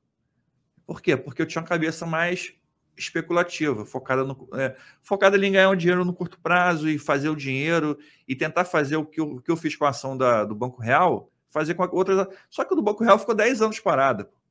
E tu não olhou muitas vezes? Não olhei nada, é por isso que ela, ela multiplicou, ficou 15 anos parada. É, então, eu quando eu li o livro Décio Bazin de novo, eu falei, pô, esse cara aqui é um gênio. Aí eu li, li com, outro, com outro pensamento, com outra forma de olhar. Você já era outra pessoa. Já era outra pessoa, já tinha outro objetivo, né? Isso aí eu sugiro muito para as pessoas, cara. É. É, tem livros assim que eu já li oito, nove vezes. E a cada leitura você é uma pessoa diferente, então tu vai tirar coisas diferentes dali, né? Exatamente. Então, quando eu li o livro, livro pela segunda vez, aí eu li o livro e falei, pô, eu não tenho que ler esse livro, tenho que estudar esse livro. Aí eu li de novo, é que eu falo para as pessoas, né? Não adianta você ler o livro, porra. Tem livros que são manuais. Ler o livro você lê, porra. Qualquer um lê. Qualquer um Zé Ruela lê um livro. Não é ler, é estudar o livro. É fazer o livro. Então você tem que estudar o livro. As passagens mais importantes você marca, bota lá um papelzinho amarelo, né? Depois você lê de novo aquelas partes mais importantes. Aí você, aí você estuda o livro. Aquilo fica gravado em você, né? E li também o Investidor Inteligente do, do, do Graham, né, muito importante. Bola de Neve do, do, do Buffett, né, que fala sobre o Buffett. Então, tudo isso começou a tornar mais claro para mim qual seria o meu caminho. Né? Então, eu tinha um objetivo, liberdade financeira. Eu tinha um instrumento que eram ações. E tinha o que eu queria com ações, renda passiva, para poder ter liberdade financeira. Então, durante o processo que começou mais ou menos ali essa virada de chave na minha cabeça, né? Bem forte em 2007, 2008, foi quando teve a crise, né? Pá! Aí veio, veio aquela crise do subprime, a porrada, né? Que todo mundo, quem tá aí, não viu como é que foi, né? Que eu acho que foi pior do que o, foi pior do que a pandemia, né? Porque foi. porque não foi só uma crise de ah, a pandemia foi a coisa assim, ah, tudo bem, tem a pandemia, mas daqui a pouco vai ter uma vacina, daqui a pouco vai ter uma cura e vai passar. É, naquela época, não, as pessoas não sabiam o que ia acontecer. Era uma crise financeira, que estava quebrando o banco. E era dos Estados Unidos, né? Então, é, exatamente. Quebrou o Lehman Brothers, e o Banco of America quase quebrou se o Buffett não tivesse lá colocado dinheiro. É, ou seja, era uma crise sistêmica, né? É, que quase aconteceu. É, e, e assim, podia, podia, ter sido muito pior. É, exatamente. E assim, eu acho que eu já falei isso muitas vezes para meus alunos, né? A crise ela começou ali em março de 2008. Teve um problema com o Bear Stearns e aí eles foram resgatados. Depois parece que até julho o negócio tinha sido resolvido e aí depois começou a cair de novo o mercado a partir de julho ali. E não foi essa crise que nem foi no Corona, né? É, porra, que foi dois meses e acabou. É. Ela foi se arrastando e a mínima só foi acontecer ali em março de 2009. Exato. Então, isso que aconteceu em 2020 no Corona deixou uma impressão para a galera que é tipo assim, ó, quando cair, vai voltar e vai voltar muito rápido. Então seja rápido. É. Lá não, foi te testando, porque foi caindo muito lento em um momento e tu não tinha uma luz no fim do túnel, né? Exato, você fica, a situação só piorava, né? A situação só piorava. Então eu estava ali e eu tinha reserva de liquidez, tudo, mas, mas foi tudo, né? E, e aquelas ações do Banco Real, afetou elas também? Afetou, mas estava lá ainda também. Já, já, já tinha comprado outras ações de Santander, já tinha misturado tudo já, já tinha virado tudo bolo. Mesmo, já estava tudo dentro do bolo já. É, aquele grãozinho de areia já virou, já estava virando um oceano. Mas nessa crise de 2008, você já viu isso como uma oportunidade ou você estava reagindo para se proteger nesse momento? Porque quando a gente passa pela nossa crise, a primeira crise, a gente só quer se proteger é. para ficar vivo. Quando tem uma certa experiência, a gente já é mais tático. Fala assim, cara, eu vou aqui, tenho 10 tiros, tenho uma reserva de oportunidade, vou botar uns, um pouco aqui e vou ver qual vai ser. Qual que era a tua pegada nessa época? Se proteger ou oportunidade? É, foi, foi a primeira grande crise que eu, que eu atravessei, né? Uhum. Então, assim, é, eu acho que muita gente atravessou. Foi aquela ali. Então, a pegada foi meio de, de pô, vou ver o que vai acontecer, né? Eu, eu, eu meio que segurei o meu dinheiro, não cheguei a vender, né? Mas eu deixei ver o que acontecer. Só que eu comecei a perceber o seguinte, a partir de um certo momento você falou que demorou a crise, né? Ela foi, foi caindo muito, e muito mais do que está caindo agora, né? Uhum. É, e muitas ações ficaram com preços muito, muito ridículos, né? É, e ações boas, tipo Banco do Brasil, sabe que não vai quebrar. Né? É, só para deixar aqui um contexto para a galera, galera, é, tinha circuit break que tu não conseguia comprar e nem vender a ação, porque a bolsa abria, ela já entrava em circuit break, depois dava outro circuit break e ela fechava o dia inteiro. É. Ficou tipo uma semana assim, né? Exatamente. Tipo, loucura. loucura assim, Aí quando abria um dia, subia 15%. É. Aí depois, dois dias seguidos, menos 10, menos 15, menos 20. Exatamente. É, era, era uma volatilidade maluca, né? E, e eu fiquei um pouco bem, eu fiquei bem assustado, né? Bem com medo dessa, dessa época. É, mas no finalzinho ali, na, no, lógico, não comprei no fundo, né? Ninguém compra no fundo. É. É, a pessoa fala, ah, vai comprar agora, vai comprar. Vai acertar, ninguém acerta a fundo. Eu comprei e as ações continuaram caindo. Né? Nessa época, o Buffett ele escreveu um artigo, eu acho que foi para o Wall Street Journal, em setembro, outubro, e ele falou assim: Eu compro América. E ele até mencionou isso esse ano, falando assim, cara, eu falei para comprar a América em outubro, só que o mercado só chegou na mínima em março, né? É. E aí, quando tu, na época, via Warren Buffett errando o timing, e ele falou assim, é para comprar, e o negócio continuou a cair, as pessoas falavam assim, cara, até ele, até o super-homem tá com a criptonita agora. Exatamente. A galera ficou muito perdida, né? Ninguém, ninguém acertava o time de nada. Eu comprei ações que eu acho que estavam baratas e falei, ah, não vai cair mais e caiu 50% ainda, né? E isso é reserva de liquidez, a reserva de liquidez já tinha ido, já tinha ido para o saco, né? Mas depois, né, também voltou devagarinho também, né? Uhum. Voltou devagarinho. É, mas foi nessa época que eu estava com mais, com mais poder de aporte, mais grana para aportar. E aí eu comecei a constru realmente construir meu patrimônio né? durante esse processo de. É por isso que eu falo, eu sou filho do caos, né? Uhum. Surgindo no caos ali, é, de, dessa crise surgiu um investidor diferente, porque eu, eu pensei, pô, tem que investir com foco na renda, é, com foco em acumulação de ações e dividendos para poder ter a minha liberdade financeira. E o que começou nesse período, né, foi 2010, 2011, 2012, até 2016, né? Aí 2016 foi duas coisas, foi um ano importante, né, na minha vida. Por quê? Primeiro, o lado negativo, né, minha, minha empresa fechou, consultoria, porque como eu falei no começo lá do nosso papo, né? Na crise, o que fecha a primeira consultoria. Então, 2016 fechou consultoria, não tinha mais. É, os clientes falaram, não dá mais para renovar, infelizmente, pô, tal. É, e tem até amigos que são meus amigos hoje, que são amigos dessa época de consultoria. É... E tu viu, tu viu antes, a, isso aqui vai acabar, ou foi uma coisa que te pegou de surpresa? Eu vi antes, eu vi antes. Falei, vai ser difícil renovar. Esse ano vai ser difícil renovar. Pra, a última renovação já foi complicada, já foi uma renovação com, com queda, com redução de, de margem, redução de horas. É, e a outra empresa, não, outra, uma outra empresa que eu tinha não, que eu fazia construir não renovou. Então já vi o negócio, que o negócio ia ficar feio.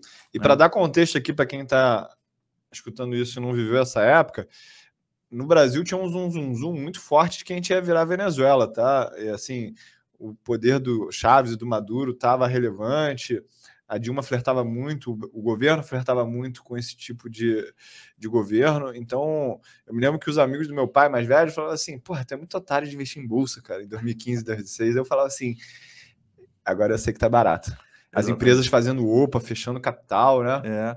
Não, é exatamente. É- Era um momento onde você falava de bolsa, e naquela época eu tinha uma, uma convicção muito, muito clara já na minha cabeça. Né, que era aquilo e que, e que exatamente você falou, estava muito barato e você comprava ações pagando 25% de yield, 30% de Souza yield. Cruz fechando capital. As empresas fechando capital, as outras Souza Cruz, que era uma excelente pagadora de dividendo. É, Com o Fábio também, eu me lembro que, Porra.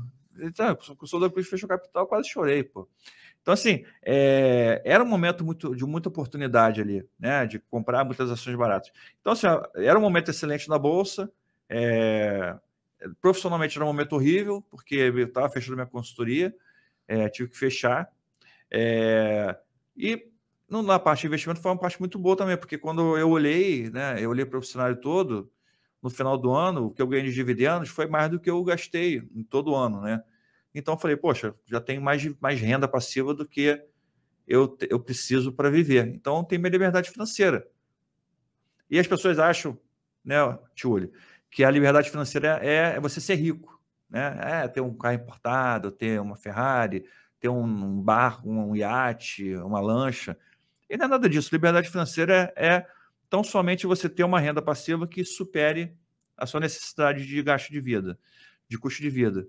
E pronto, eu, eu tinha isso, né? Eu já podia viver confortavelmente com aquele dinheiro sem ter que me preocupar em trabalhar, né? Então, é, aí aquela ideia da, da liberdade financeira, de viver viajando, do blog. Do blog, né? Ela veio muito forte, né? Falei, vou fazer isso aqui, vou fazer isso aqui.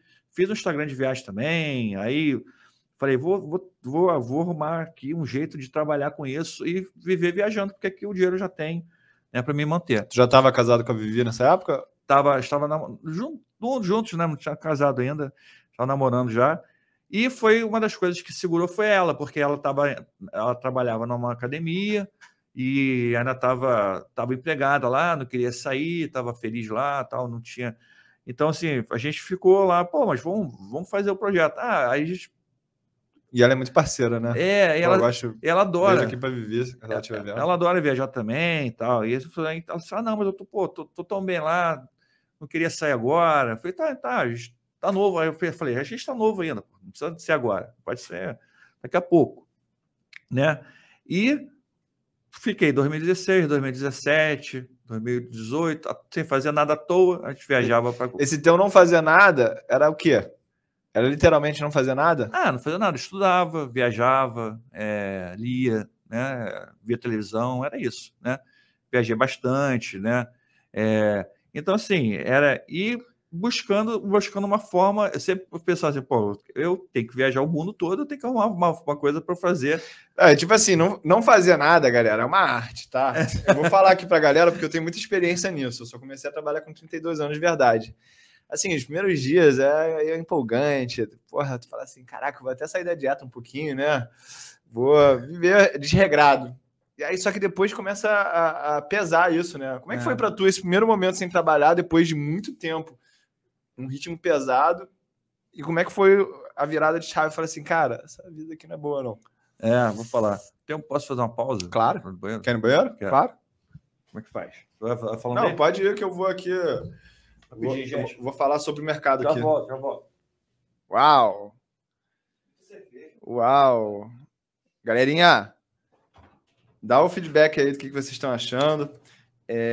Estou aqui atualizando algumas mensagens. Galera tá amarradona, tá? E vai mandando a pergunta de vocês Vai aí também mandando a no chat. pergunta aí, tá? Random Day. Caraca, aí, esse papo tá rolando maneiro.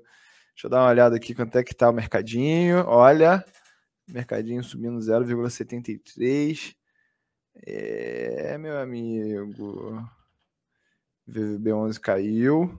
Deixa eu dar uma olhada agora no Bitcoin. 21.700 dólares. Deixa eu ver aqui se alguém entrou na casa de. Na, na sala de sinais. Olha, tem gente entrando na sala de sinais. Se você ainda não entrou na sala de sinais, entre logo. A gente está com uma promoção aí muito boa, tá? Tem alguma pergunta aí, ô... Mateuzinho? Pessoal estava perguntando aqui, na verdade, para o Vicente, o que, que dava mais trabalho, se era empreender ou se é dar consultoria para as empresas. Ah, verdade.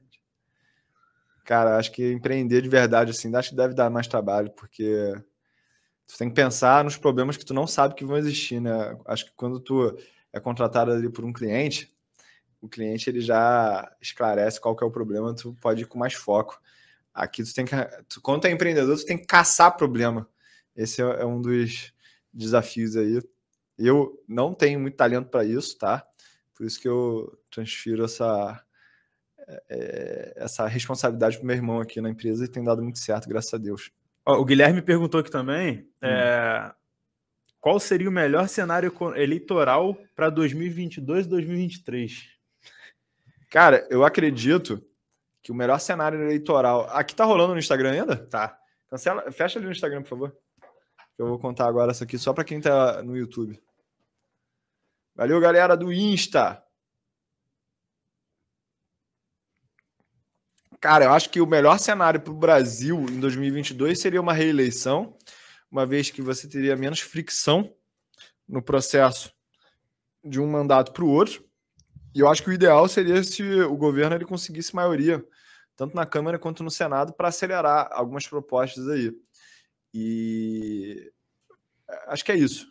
Mas a carteira sangra, num... dependente da decisão ou... Não, a carteira vai sangrar. Eu, a minha carteira está sangrando esse ano. E assim, faz, faz parte. Deixa eu, eu vou até perguntar para o Vicente se a carteira dele tá, só ganha ou se perde também. Porque eu acho que não existe pessoa que só ganha, né? Não. Tá. Sangrando, tá sangrando bonito. Peraí, tu acabou Faz de voltar parte. do banheiro e falou que tá sangrando bonito? É. voltou aí. É, a gente estava falando o que mesmo? Você perguntou. Ah, 2016 foi quando apareceu a oportunidade de realmente você entender que você tinha renda passiva superando os teus gastos e com isso você conquistou a independência financeira, é, né? Você falou, você perguntou como, é, como foi esse estalo de, de não fazer nada, né? Que é uma é, arte, é. né? É, não, do não fazer nada produtivo, né? É. Que, eu, que eu chamo. Porque, cara, é incrível. As, as, melhores ideias que você tem é na hora que você tá, não está fazendo nada, né? Uhum. E, e foi mais ou menos por aí, né? Quando eu estava ali naquele processo de estar tá estudando, lendo muito livro, é, pensando muito no que eu queria fazer, traçando metas, surgiu essa ideia do blog. Ah, o blog já tinha, mas surgiu o Instagram, né? O, eu tinha o Instagram também, do Viagens da América do Sul. Aí Viviane falou: isso aí não vai, dar, isso aí não vai dar dinheiro, esse negócio do, do Instagram, né? E eu comecei a me, me envolver muito com, com investimentos, né? Com falar de investimentos para pessoas, grupos de investimento. Já participava de um monte de grupos de investimentos no WhatsApp. Aí, naquela época o Facebook ainda era muito forte, né? O Facebook. É, tinha muitos grupos de investidores no Facebook, eu criei vários grupos. Né? Eu criei... Tinha a página de várias empresas que chegou a ser maior do Brasil, né? Exato. É, a, página, a minha página do Itaúsa era a maior do Brasil, tinha cento e poucos mil pessoas, né? É... E da onde que tu começou esse trabalho de abrir as salas? Já era com visão de monetizar isso ou era, tu era tão empolgado com o assunto que, pô, eu quero criar aquilo que eu gostaria de consumir? Eu fazia, eu fazia por, porque eu gostava, que né? eu. Eu fazia porque eu achava legal falar sobre aquilo, falar sobre e não tinha é, ninguém para falar, né? Não tinha ninguém. Falar sobre Itaúsa, falar sobre. Tinha uma sala elétricas também, né? Tinha um, tinha um grupo elétricas lá no, no Facebook. Também chegou a ter quase 40 mil pessoas. É, e deixava lá o papo. Aí botava. Aí chegou um momento, chegou um certo momento que foi tão grande, tinha que ter moderador, né? Para a pessoa não ficar publicando anúncio, né? E então comecei a me envolver com essa parte de, de, de, falar de falar de investimento, comecei a gostar disso. É, e meio sem querer. É o que eu falo, tudo, tudo às vezes as coisas é, te, te, colocam no caminho, né? E que aquela sementinha que você plantou lá atrás, é, alguma coisa te faz chegar é, naquele caminho que você pensou, de alguma forma, o seu por mais que você siga vários caminhos, pô, fui professor, fui para a área acadêmica, fui para áreas e acabei indo para o caminho que eu estou hoje, né? Que é o que é o que é o caminho que tá me que gerou minha liberdade financeira, que foi o investimento, né? É, então, o que eu falo sempre, né? antes de eu ser educador financeiro, né, eu tive a minha liberdade financeira. Acho que isso é importante, porque eu tenho toda essa experiência, essa dor, tudo que as pessoas passaram, eu passei, né? Todas as dores, todos os erros. E eu cheguei num, num ponto ali onde eu estava ali batendo papo com a galera sobre investimento, falando, da, falando das, de ações, falando de investimento, falando. E eu falei, cara, eu, eu gostava muito de assistir também, estudar, né? Olhar YouTube, eu seguia, olhava muita gente falando. Quem? Fala gringo aí. Não sei se tu olhava mais gringo. Não, olhava mais brasileiro, mais brasileiro, né? É... Ah, olhava muita gente, né? Não vou falar porque são concorrente. Mas olhava muita gente, eu achava muita gente, muita, muita gente boa, né? E tu já sabia que essa pessoa ganhava dinheiro com isso ou tu achava que eles também estavam de, de inocente ali? Eu achava que os caras não ganhavam dinheiro. Né? Os caras, eu, eu, eu, eu, na época que eu era consultor, que eu tinha, eu tinha grana, assim, né? Eu tinha um, um status né, de consultor tal. É, eu olhava assim, os caras do YouTube, falei, porra, isso é fim de, fim de carreira, YouTube, né? Eu pensava assim, sabe? Pô, YouTube é fim de carreira. O cara tá ali porque não conseguiu nada, não conseguiu se colocar e tá ali porque tá ali, né?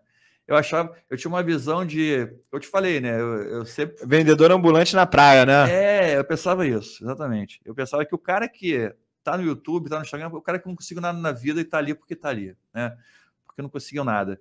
É, e como eu te falei, eu sempre tive uma visão distorcida de rede social, de tecnologia. Olha que maluquice, olha que maluquice. É por isso que eu te falo que as coisas, tipo, por caminhos tortos, me levaram ao lugar, ao lugar certo. Né? E eu comecei a ver, depois que eu fiquei nesse ócio produtivo, né? Eu que eu falei, eu comecei a entender que aquilo ali não era, não era assim dessa forma, né? E que as pessoas realmente aquilo mobilizava multidões. Eu foi quando eu vi o meu grupo de Itaúsa com quase 100 mil pessoas, falei, cara, tem, tem alguma coisa aqui, né? É, eu, lembro, eu lembro até hoje aquele evento que a gente foi. E, e tinha hater nessa. Tinha, tu tinha hater já nessa época ou não? Não, não tinha hater. Não, não tinha hater porque eu não. Se posicionava, né? Eu não me posicionava, não vendia nada, não tinha, não tinha, não indicava nada, né? Uhum.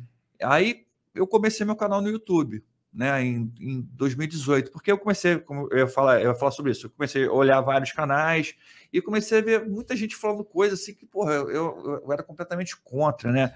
E, e aquilo me doía, porra, parecia que eu tava tomando soco na cara, no intestino. Fala o tipo de coisa que te fazia porra, revirar. Porra, tipo, dividendo é besterol. Porra, dava vontade de dar uma cambalhota para trás, mortal. Porque, cara, dividendo é besterol. Ah, o dividendo é descontado do preço da ação e por isso o dividendo não gera valor. Eu falei, gente, pelo amor de Deus, como é que o cara fala isso, né? Como é que o cara tem coragem de falar isso? Porque, é, é, é porque se você pegar a, a, a, a lógica primária, é, é, é, é verdadeira, né? É, ah, você ganhou um dividendo um real, mas o, um real saiu do preço da ação, então você perdeu um real de um lado, ganhou um, ganhou um real do outro. A pessoa que é iniciante, que vê isso, ela fala, é, realmente, dividendo é besterol, né? Só que não é. Só que a gente sabe, eu e você, todo mundo que investe há mais tempo, sabe que quando a empresa anuncia o dividendo, a ação já valoriza. E valoriza mais do que o dividendo. Por quê? Porque a ação está passando uma, uma mensagem para o mercado do seguinte: ó, eu sou foda, eu consigo pagar dividendo aí. E estou aqui bem de vida. Né? Até sugiro aqui, eu vou até pegar aqui o nome desse artigo. Tem um, tem um artigo que fala muito sobre isso que o Vicente está falando, que é Surprise higher dividends, higher returns. Higher earnings, earnings growth. É.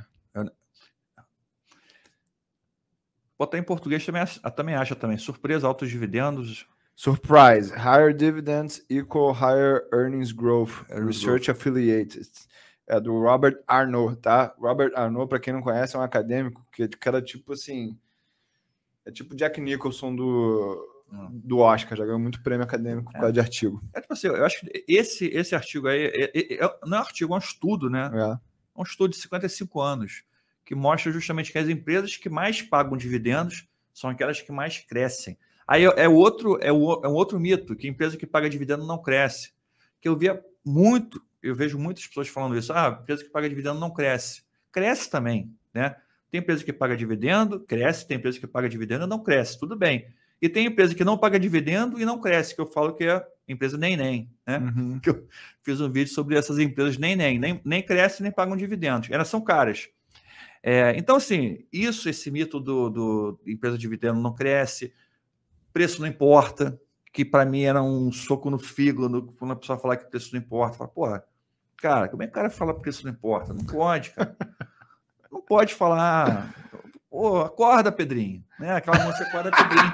Porra, acorda, Pedrinho. E aí a chinelada do Buffett já nasceu nessa época já? A chinelada do Buffett nasceu nessa época, nessa, dessa vontade de dar uma chinelada na, na, na cabeça das pessoas, né? E eu já eu falei, cara, eu tenho que fazer alguma coisa, porque não, não, é possível, porque é, essa mensagem ela tocava muito no, no iniciante, porque é muito, é, é, é, muito simples já você pensar, ó, a empresa ela paga dividendo, então ela fica com menos dinheiro para investir, então ela cresce menos, não é verdade? O cara, é, tem lógica, né? Tem lógica. Mas nem tudo que tem lógica é verdade, porra. Tem que entender isso. É a mesma coisa, a pessoa fala para mim, conhece a do ninho do pombo? Não. Você pergunta para pessoa, já viu, já viu é, é, ninho de pombo? A pessoa, não, nunca viu ninho de pombo. Já viu ninho de pombo? Não, nunca vi. Como é que é o ninho de pombo? Não, não sei. É. Então, pombo não, é, não nasce, né? São todos imortais. Né? Eles surgiram da terra. Então, assim, a, a, conclusão mais óbvia nem sempre é a melhor conclusão, né? E o que as pessoas estavam levando para na, YouTube era isso, eram, eram conclusões as mais óbvias, as mais básicas possíveis. Para né? entender. E as mais é, idiota. Massificação de uma realidade mais complexa, né? Exatamente. Então, assim, é muito mais do que isso. Então, quando você vê um bilionário, que nem o Luiz Barsi, né? Tá lá. O cara, ele vive de. É, o foco dele é dividendos. Então, se fosse besterol, ele não seria, né? Então, eu falei, tem que fazer um canal para desmistificar isso. Né, mostrar. E também, né, nessa época, né, 2017, 2016, tinha muita coisa de, de, de trade, né, day trade, né? E, lógico, Dá para a pessoa fazer day trade? Dá. Dá para a pessoa ganhar dinheiro? Dá. Mas a pessoa tem que estudar, tem que se preparar, né? É, tem, que, tem que se qualificar para fazer aquilo. Então, e como eu, eu, eu sou de uma pegada mais longo prazo, eu falei, vou fazer, vou fazer um canal para colocar minha, minha posição, me posicionar nesse mercado aqui, né? E eu fiz o canal para isso, né? Para tentar quebrar primeiro esses mitos, principalmente os, os, mitos que envolvem o longo prazo, né? O investimento em dividendos, e, cara, e aquele negócio, né, que a gente estava conversando no começo, né? Da, é melhor feito do que não feito. Né, como é que é? é? Melhor feito do que do que perfeito. Exatamente, a frase é essa. Porque comigo foi mais ou menos isso, né? Que eu, eu fui fazer o canal do YouTube, cara, não, não tinha. Eu não vi um vídeo de, sabe? De como começar. Como fazer o canal no YouTube. Eu não assisti um vídeo. Eu não sabia nada. Eu gravava o vídeo, eu uh, play, aí eu gravava, falava, começava, eu falava no microfone, usava o, o laptop, o microfone do laptop e usava o, o PowerPointzinho. E tu já botou o rosto desde o primeiro vídeo ou demorou? Eu nem apareceu, nem sabia como é que fazia para colocar o rosto, né? Eu gravava, eu gravava a tela do PowerPoint, a minha voz ali entubada, porque eu não tinha microfone, era o microfone do, do, do laptop, não era um laptop bom, é, e ficava um negócio horrível. Quando eu vejo os primeiros vídeos, eu fico até com vergonha. Isso é bom. Mas é, o pessoal fala, meus alunos falam, né? O conteúdo era muito bom, né? É, e eu, eu conquistei as pessoas pelo conteúdo. Como eu já tinha lá vários grupos, as pessoas começaram a, a ir frequentando meu, meu canal, meu canal foi crescendo rápido, né? Então, cresceu muito rápido o canal. É, no começo eu levava até na brincadeira, você lembra que tinha muita zoação, tinha meme, tinha muita bobagem. É, e é, isso me ajudou também o canal a crescer, mas era tudo muito amador, muito muito mambembe. Eu não tinha intenção de ter um canal no YouTube. Eu não fiz o canal do YouTube pensando assim, ah, vou fazer uma casa de análise, é, vou ter uma casa, uma empresa de treinamento, vou ter uma nada disso. Eu fiz o canal do YouTube para ter o canal do YouTube, né? É, eu achei até que o canal do YouTube monetizava, ganhava o dinheirinho ali da, das propagandas, e para mim aquilo ele estava bom, de repente. E começou o que começou pequeno, ficou muito grande, se tornou para mim uma, uma, uma nova encruzilhada no caminho, né? Que eu falei, o que, que eu faço agora? Porque eu, eu, lembro que eu falei com a Viviane o seguinte: ó, se eu chegar a 50 clientes no final do ano, porque a minha ideia não era ter cliente, a minha ideia era só fazer o canal do YouTube. Eu pensei assim, cara, o pessoal, professor, você faz mentoria? Aí começou esse negócio de professor. Ninguém me chamava de professor. Só na faculdade que as pessoas me chamavam de professor. Esse negócio de VG, ah, VG. Ninguém nunca me chamou de VG na vida, né? Vidente. Não, VG, o VG, é a letra, né? Essas duas letras, vidente também. Então foi coisas que vieram, professor Vidente Guimarães. Esse negócio foi coisas que os clientes, os clientes começaram a me chamar, né? De VG. É, ah, quando é que vai ter a VG Research? Foi os clientes que falaram isso. Os clientes não, minto, não eram clientes, eram. Deixou a própria audiência. A audiência definir a, as suas demandas e você pre entregava. Eles que, eles que criavam a demanda, né? E eles começaram a falar: professor, professor, você faz uma mentoria? Quanto que é a sua mentoria? Não, não faço mentoria, não. Aí depois começou mentoria, mentoria, mentoria. Eu falei: vou fazer a mentoria, beleza, vou cobrar aqui, sei lá. Micharia, eu cobrava 500, não sabia nem quanto que era o preço. Ah, 500 reais por ano. Você fala comigo no WhatsApp e falei, tá bom. Aí falei com a Viviane, se eu tiver até o final do ano 50 clientes, né? Aí depois eu passei a mentoria para mil, né? Se eu tiver até o final do ano 50 clientes, pô, tá ótimo, 50 mil, né? Atendo ali o pessoal no, no WhatsApp. Só que no final do ano, eu não tinha 50 clientes, tinha 500 clientes. Aí eu cheguei naquela encruzilhada, né? Eu falei, o que, que eu faço agora? Eu não consigo atender mais essas pessoas. Foi, sabe que você, foi mais ou menos nessa época que você me conheceu. É, eu lembro que você me perguntou isso. Lembra teu como é que você consegue responder todo mundo? Eu não falei, eu, eu falei, eu acordo 5 horas da manhã. É. eu acordo 5 horas da manhã para poder começar o dia e ele durmo meia-noite, né? É... E não foi num tom de reclamação, foi num tom assim, então, a assim, vida é essa. É, eu tô aqui, é, não estava reclamando, falei, é isso, eu, é, tem, eu tenho que fazer, eu fazia tudo sozinho. O site eu que fiz, eu peguei aquele cara, aquele Wix, né, que faz site gratuito, eu fiz um site todo no Wix, todo. Eu fiz também meu primeiro site. Meu primeiro site era no Wix, cara. É... Então, assim, é, não tinha site, não tinha, não tinha ninguém, eu, eu fazia só, tudo sozinho, né? Eu respondia e-mail, eu respondia tudo, tudo. É, atendia no WhatsApp. Aí chegou, é, ficou uma, um processo tão louco que eu falei, ou eu profissionalizo ou eu desisto, né? E eu lembro de uma desse evento que você me chamou, que você falou assim, não vou falar quem é, lógico, né? Aí você falou assim, porra, esse cara é foda. Aí eu falei, quem? Isso aí, ele é foda. Pô, ele fatura 100 mil por mês, 100k por mês. Né? Eu falei, ah, não é possível. Ele é, pô, 100 mil por mês. Aí eu falei, pô, eu não acreditei, sabe? A gente achava que era muito dinheiro nessa época. É. E eu, eu, eu, falei, eu falei assim, cara, não, não, não, não é possível. Porque eu aquela visão que eu tinha lá atrás, que eu falei, que, né, que, que o cara era o, o, o youtuber era o, era, era o fim da linha, né, que era o vendedor de coco da praia, o cara que não conseguiu nada e tá ali porque tá ali, porque teve, teve que estar tá ali, né, para ganhar um dinheiro para pagar um, uma cesta básica. eu vi que não, que aquele mercado digital é um negócio enorme, né? E o cara me perguntou, vem cá, quanto você cobra na sua, na sua mentoria? Eu falei mil. Eu falei, pô, ele falou assim, a mesma pessoa, né? Mil é muito pouco. Você tem que cobrar pelo menos uns 5 mil. Aí eu falei, será? É, com certeza, pô. Você vai conseguir atender quantas pessoas sozinho? Aí eu falei, é, hoje, eu falei, hoje eu já não consigo atender, né? É, então tive, tive, tive essa ideia, essa, a, a, a, eu tive a, real impressão da, da, força do mercado digital. Né? Aí eu falei, cara, o que, que, eu faço? Eu largo tudo, eu continuo. Aí decidi profissionalizar, né? Contratei equipe, contratei um, uma pessoa que me ajudou a estruturar ali a empresa, atendendo os grupos, é, contratei os analistas de CNPI, aí formalizei a VG Research para poder atender os clientes como uma casa de análise. E o negócio cresceu muito rápido, cresceu muito rápido. Eu falo que é um negócio que, que que não era, não estava planejado, né? Aquele crescimento. E tudo que a gente fazia, quando ficava pronto, já estava pequeno. Entendeu? Tipo assim, pô, mulher, vamos ter um filho? Vamos. Quando veio, já tinha três filhos, só tinha um quarto. Já tem que fazer mais dois quartos. Quando fazia dois, mais dois quartos, já tinha mais cinco filhos esperando quarto. Uhum. Então era assim, a gente ia crescendo, e ao mesmo tempo que a gente ia crescendo, a gente ia sentindo a dor do crescimento e falando, pô, não está pequeno ainda. É, e tinha que aumentar mais, e tinha que aumentar mais, e tinha que aumentar mais o sistema, mais gente, mais galera. Então, assim, o um negócio que no começo era, um, era uma pessoa, em 2000, 18, eu, uma pessoa. 2019 tinham três, quatro pessoas. Né? Hoje tem 30 pessoas, 40 pessoas, nem sei quantas pessoas tem mais, para ser sincero. Porque tem as, as, empresas que prestam serviço, né? são terceirizadas.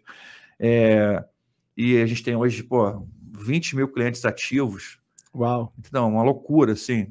Um negócio que, que a gente não, é, nunca esperava, assim. E, e, e, aluno também, tem milhares de alunos. É um negócio que veio, veio meio sem querer, né? Mas o, o que eu falo, o que eu falei no começo lá, né? Que a gente, você me perguntou como é que você se posicionava, né? E como é que você conquistava o cliente? A mesma forma que, que a gente faz hoje, entendeu? A gente pô, sempre tem aquela postura de entregar mais do que, do que o cliente espera, né? A gente lançou um curso agora de dividendos turbinados em, em janeiro. Eu até quero pedir desculpa que uma vez eu usei esse nome sem querer, eu não sabia que era teu, tá? não, mas você pode, você pode. É... Porque é um nome legal, né? Dividendos uhum. turbinados. Né? É... A gente fez um curso e, cara, eu... o que é legal do curso é o seguinte, que você pega lá, 95% das pessoas ganham dinheiro com a estratégia, né?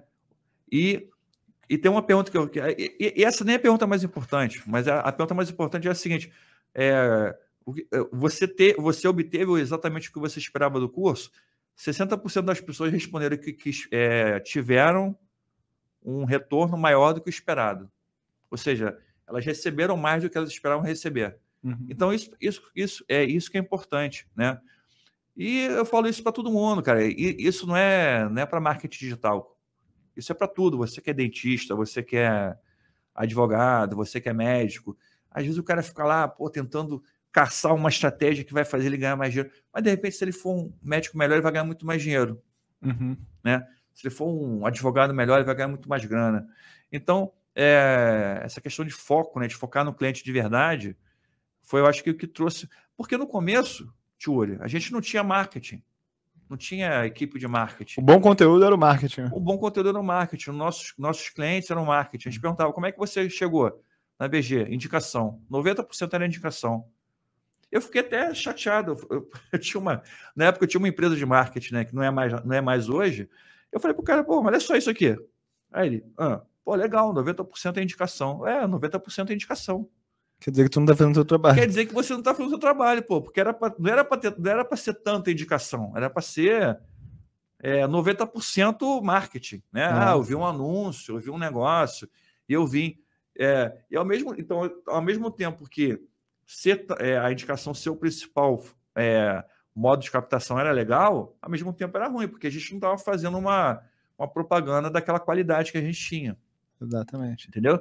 Então a gente mudou isso, lógico que tem uma equipe hoje mais profissional. Hoje é internalizado ou é terceirizado? Não, é terceirizado. terceirizado. E por que, que tu prefere fazer terceirizado e não internalizar isso? Cara, é uma, é uma é questão é, que a gente pensou, eu pensei bastante, né? Porque eu, eu, sou, eu sou, o único sócio da empresa, uhum. né? É, é, em termos de facilidade, de, de é, facilidade de já ter uma equipe pronta, né? Já tinha uma outra, já tinha que mudar para uma, uhum. alguma coisa, uma estrutura pronta. É, a gente não podia mudar para uma casa em construção, entendeu? Uhum. A gente tinha que mudar para um negócio, um negócio já montado. Entendi. Então, se a gente começasse uma estrutura própria, a gente ia começar do zero. E começar do zero ali seria um risco, porque a gente já estava num, num, tamanho já. É, já estava num tamanho que. Sabe aquele tamanho que não dá mais para voltar muito atrás? Sim.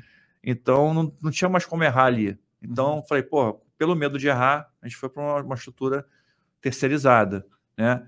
É, eu vejo, eu acho que, que o, o ideal é, é, uma, é uma estrutura internalizada, mas eu acho que isso, o, do jeito que está hoje, está funcionando muito bem, né? É, e o pessoal veste a camisa, trabalha, né, trabalha como uma equipe. É, hoje eles têm uma atenção praticamente 100% exclusiva para para a VG. Então é como uhum. se fosse uma equipe interna da gente. Entendeu? Entendi. É externo, mas é interno, entendeu? Então, uhum. É, eles viram que o projeto, acreditaram no projeto, viram que o projeto era grande, tinha potencial de crescimento, e praticamente hoje a equipe deles toda trabalha com a gente, né? Só exclusivamente para a gente. Então isso funciona muito bem, está funcionando muito bem. E assim, aquela questão, né? Eles tocam, eles têm que tocar o trabalho, tem as metas deles, tem tudo que.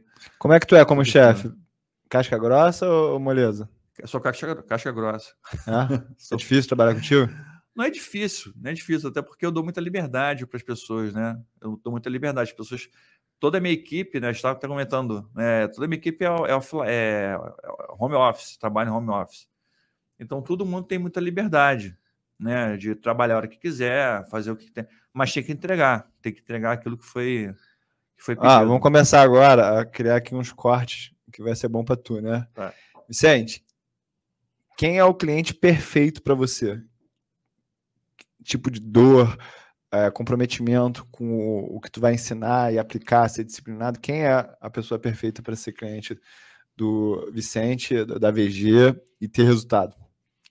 Acho que o cliente perfeito nosso é aquele cliente que já tem uma certa experiência, já passou por algumas dores, né? algumas perdas no mercado, é, tipo, o cara vai na corretora, aí o assessor indica um monte de coisa que não, que não é né, o perfil dele, ele, ou então que vai, foi fazer um trade e perdeu dinheiro, ou que foi operar opções e não sabia como operar e perdeu grana. Ou seja, é, geralmente é, esse é o cliente perfeito, é o cliente que já ele já vem buscando o que, o que, eu, o que eu, eu entrego, né?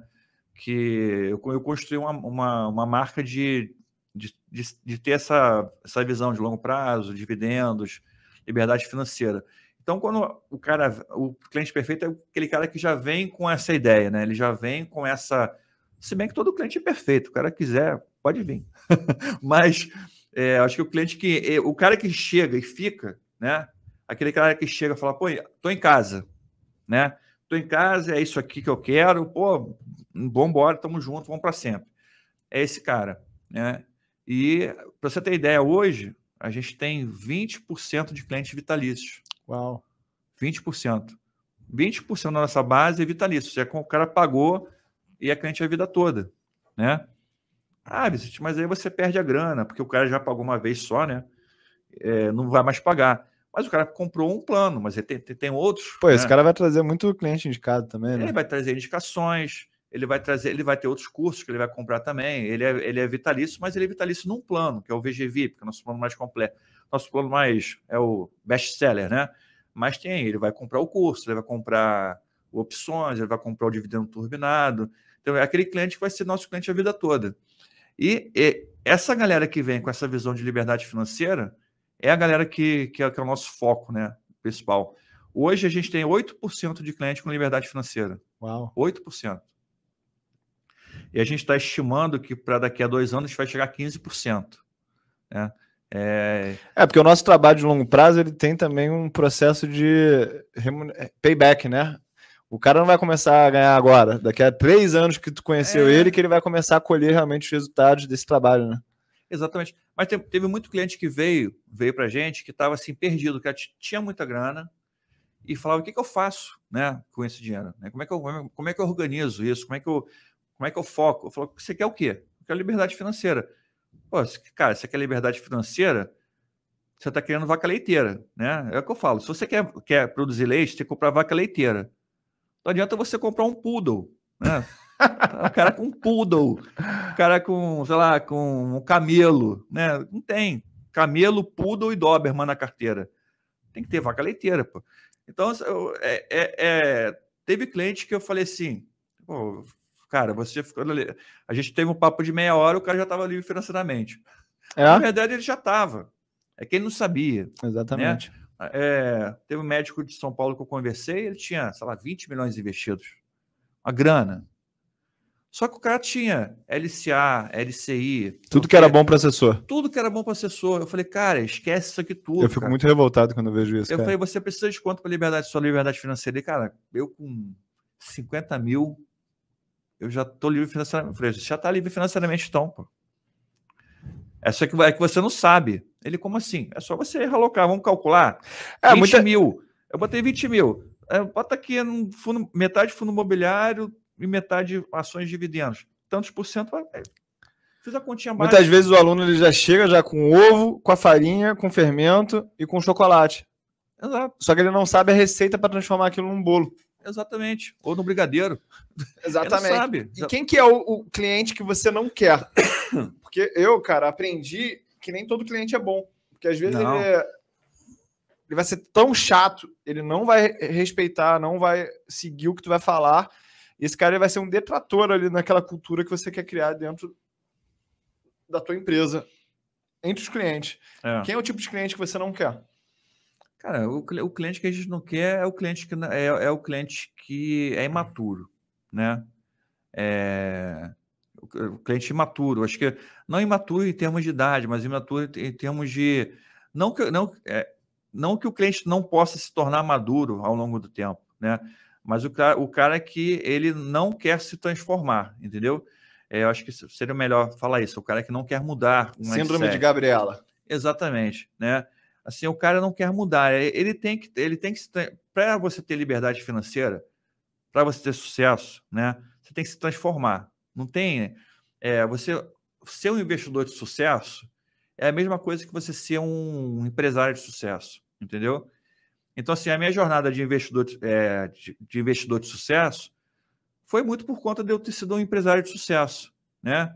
É, as mesmas as mesmas as mesmas qualidades e de dedicação, mo- motivação, paciência e determinação que você tem que ter para ser um empresário, empresário bem sucedido, O médico também. um médico, qualquer coisa, um médico, um advogado bem sucedido, de conhecimento e de estudo, você tem que ter para ser um investidor. A pessoa fala assim: ah, mas eu. Ah, você fala é fácil, mas eu ganho dois mil reais por mês, como é que eu vou ter liberdade financeira? Eu falei, pô, se dedica para sua profissão, né? Se dedica ao seu trabalho, se dedica à sua empresa. Então, assim, o cara que fala, é, ah, você, você fez uma carteira recomendada, mas isso não mudou minha vida. Eu falei, não, não- e não vai mudar a sua vida. Né? Carteira recomendada é um instrumento, pô. Não é, não é a solução final. Né? Eu estou te dando uma caixa de ferramentas. Agora, se você não souber usar a caixa de ferramentas, né? se você não souber usar, você não souber o que você vai construir, né? É, não adianta aquela, aquelas ferramentas. As ferramentas são muito boas para quem sabe o que vai fazer. E a gente pô, dá caixa de ferramentas, a gente ensina, a gente fala, ó, lê livro. Não adianta só aquela caixa de ferramentas, né? Tem um curso. Se não quiser fazer o curso do VG, tem um curso da, da Tio Uli, tem um curso, tem vários cursos. Eu acho que a pessoa tem que aprender, tem que, tem que, ter, tem que ter visões diferentes, diferentes também de cada coisa, tem que achar o que, que é o, o que, que é o melhor para ela. Né? Isso é um processo de aprendizado. Eu acho, que, eu acho que esse é o pior cliente, é o cliente que não quer evoluir. Ele acha que você é, vai colocar ele num, num caminho de sucesso e o que você falar, aquela dica que você der para ele, eu falo dica não adianta nada, porque eu dou uma dica para o cara hoje, né? O cara compra a dica, de repente ela né, dá uma. Não dá para pagar para ter resultado, né? Não dá para pagar para ter resultado, exatamente. É, aquela dica que eu dei, não, então, ah, você, você indicou uma ação, ela caiu. Ah, mas a culpa é minha que a ação caiu, né? Ah, mas você deveria saber. não tem como, não, não tem deveria saber, né? É, não existe deveria saber. Eu falei, cara, tudo caiu. Então, se você pegar os últimos seis meses, de julho de 2021 até hoje, tudo caiu. Tudo caiu. Não teve uma ação. Talvez uma ou outra ação tenha, tenha mantido uma de commodities, né? Mas tudo caiu na bolsa. Então, a, a pessoa tem que entender isso, tem que ter maturidade para entender. A, a, a, a, pessoa entender e ter um aprendizado sobre ciclos, sobre economia e sobre processos que, que ocorrem no mercado, na bolsa, isso faz a pessoa entender, né? E da mesma forma que hoje você tem ações custando um preço ridículo, você tinha lá atrás, em 2016, com preço ridículo. Só que naquela época também ninguém queria comprar, né? Cara, vou te falar que o que a gente está vivendo hoje, eu comparo com 2009, com 2016, com 2020 e hoje. Eu vejo é, é como um dos quatro períodos mais baratos de mercado que eu já vivi. É, Não sei se tu concorda com concordo, isso. Concordo, concordo. Eu acho que eu acho que no fundo, no fundo de 2012, se você pegar o gráfico em dólar, né? Uhum. De 2012 para cá, a gente só teve só, só tá com a bolsa em queda. Né? A bolsa está lateralizada em queda. E isso não é ruim. Ontem eu fiz até uma live sobre isso. Falei, cara, você pode chegar na sua liberdade financeira com a bolsa. Foi o que eu fiz, pô. É. Grande parte do meu investimento. Na verdade, ajuda, eu acho, né? Ajuda. Grande parte da minha, a minha massa de capital investida foi de 2007 até 2016, 2017. Foi nesses 10 anos. Às vezes a pessoa pensa assim: ah, não, para ter liberdade financeira eu tenho que investir 30 anos. Não é. depende da sua, da sua capacidade de aporte. Ali que eu tive uma capacidade de aporte maior. E se você olhar a bolsa, a bolsa estava em queda, né? A bolsa estava caindo. É, e eu comprei justamente, eu falo, se a bolsa não tivesse caindo, tivesse subindo, talvez eu não, não teria a liberdade financeira em 2016. Talvez eu tivesse em 2020. Ou agora, né? Só que eu não teria canal do YouTube, não estaria aqui batendo papo com você, não teria te conhecido, né? Entendeu? Não teria conhecido outras pessoas muito legais no mercado. Então, assim, o fato de da bolsa estar tá caindo me fez ter liberdade financeira num, num momento 2016, 2017, me possibilitou fazer o canal no YouTube, me possibilitou estar aqui hoje conversando com você, né? Então, assim, por quê? Porque o preço estava caindo, está ficando mais barato. Deixa eu botar na linguagem aqui que o pessoal vai entender, tá? Imagina que tu tem uma pirâmide que está te pagando 5% ao mês. Aí essa pirâmide ela cai, ela dá uma queda, e agora ela está pagando 20% ao mês. É isso que está acontecendo com o mercado. Então, quando o preço cai, você está recebendo muito mais renda das empresas é, naturalmente. Então, eu acho que a grande mudança de mindset ela vem quando você para de torcer para o mercado subir e começa a torcer para ele cair. É, exatamente. Quando tu começa a, a torcer para a bolsa cair, é tu tá com o mindset correto de longo prazo. Só que aí precisa de paciência também e você precisa fazer uma análise, porque tem coisa ruim e tem coisa boa nesse mercado. É. A, a, o preço importa mesmo, né? Pô, o preço é fundamental. O preço é fundamental. Eu falo, é, tem, uma, tem uma aula que eu faço no curso, no curso é, faixa preta, de mindset. Eu faço um, um, tenho aula de mindset, né? Faixa, eu chamo mindset faixa preta. E tem uma parte que eu falo assim, cara, tem, tem duas coisas que fazem você perder o medo, três coisas que fazem você perder o medo de bolsa. Né? A primeira é você focar no longo prazo. Quando você começa a focar mais no longo prazo, né? Você, por quê? Você deixa de olhar as oscilações de curto prazo. Foi o que você falou, fica mais tranquilo. Você entende que aquilo ali pode ser uma oportunidade de comprar uma ação e ganhar mais dinheiro. Outra coisa que tira o medo é você parar de olhar tanto a valorização ou desvalorização e focar mais na renda passiva. Foi o que eu fiz. Se eu não tivesse feito isso, eu tinha desistido. Porque, pô, de 2012 para até 2016 foi só ladeira abaixo. Né? E a terceira coisa que tira medo, aí já não tem a ver com aí é análise. tem que ir no analista, né? Fazer, buscar uma ajuda psicó, é, um psiquiatra, um psicólogo, porque aí vai te ajudar a tirar o medo. Porque se essas duas primeiras coisas não tirarem o medo, né? É só com análise mesmo. Que aí é igual o cara que tem medo de barata. Não tem, tem sentido ter medo de barata, né? Ué, eu tive que fazer um processo terapêutico para realmente conquistar a consistência no mercado. Porque antigamente eu ficava focado só no resultado que eu tinha. E eu entendi que eu tinha que focar no processo, porque um bom processo de investimentos e análise vai gerar um resultado. E o negócio de investimento é ruim porque às vezes tu tá fazendo a coisa certa hoje e tá tendo prejuízo. E tem gente fazendo a coisa errada e tendo lucro. É. Exatamente. E você só vai receber essa conta daqui a 3, 4 anos. Exatamente. A conta dessa, dessas ações que eu estou comprando, você está comprando e que meus clientes estão comprando lá, que pagam bons dividendos, né? E que agora estão estão caindo, né?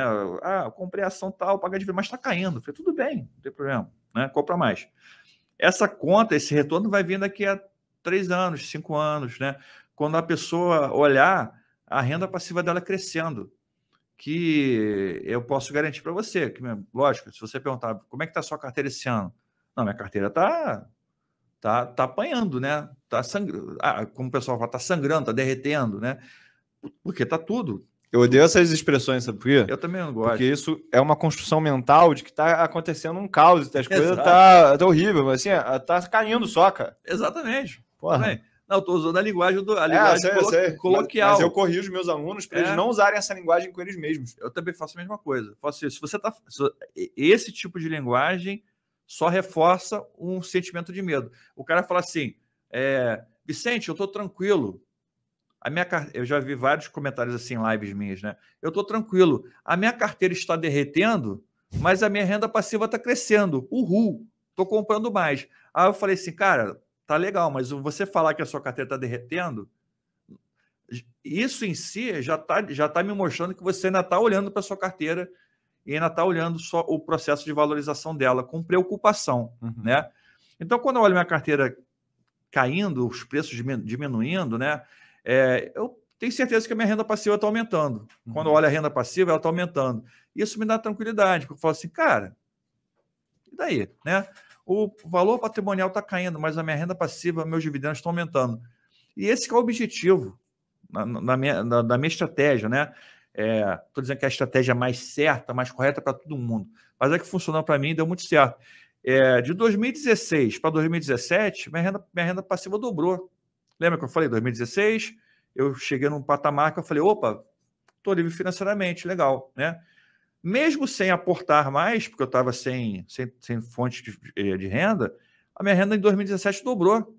Porque em 2016 eu comprei ações ainda, tal, reinvesti o dividendo, e em 2017 dobrou a minha renda, né?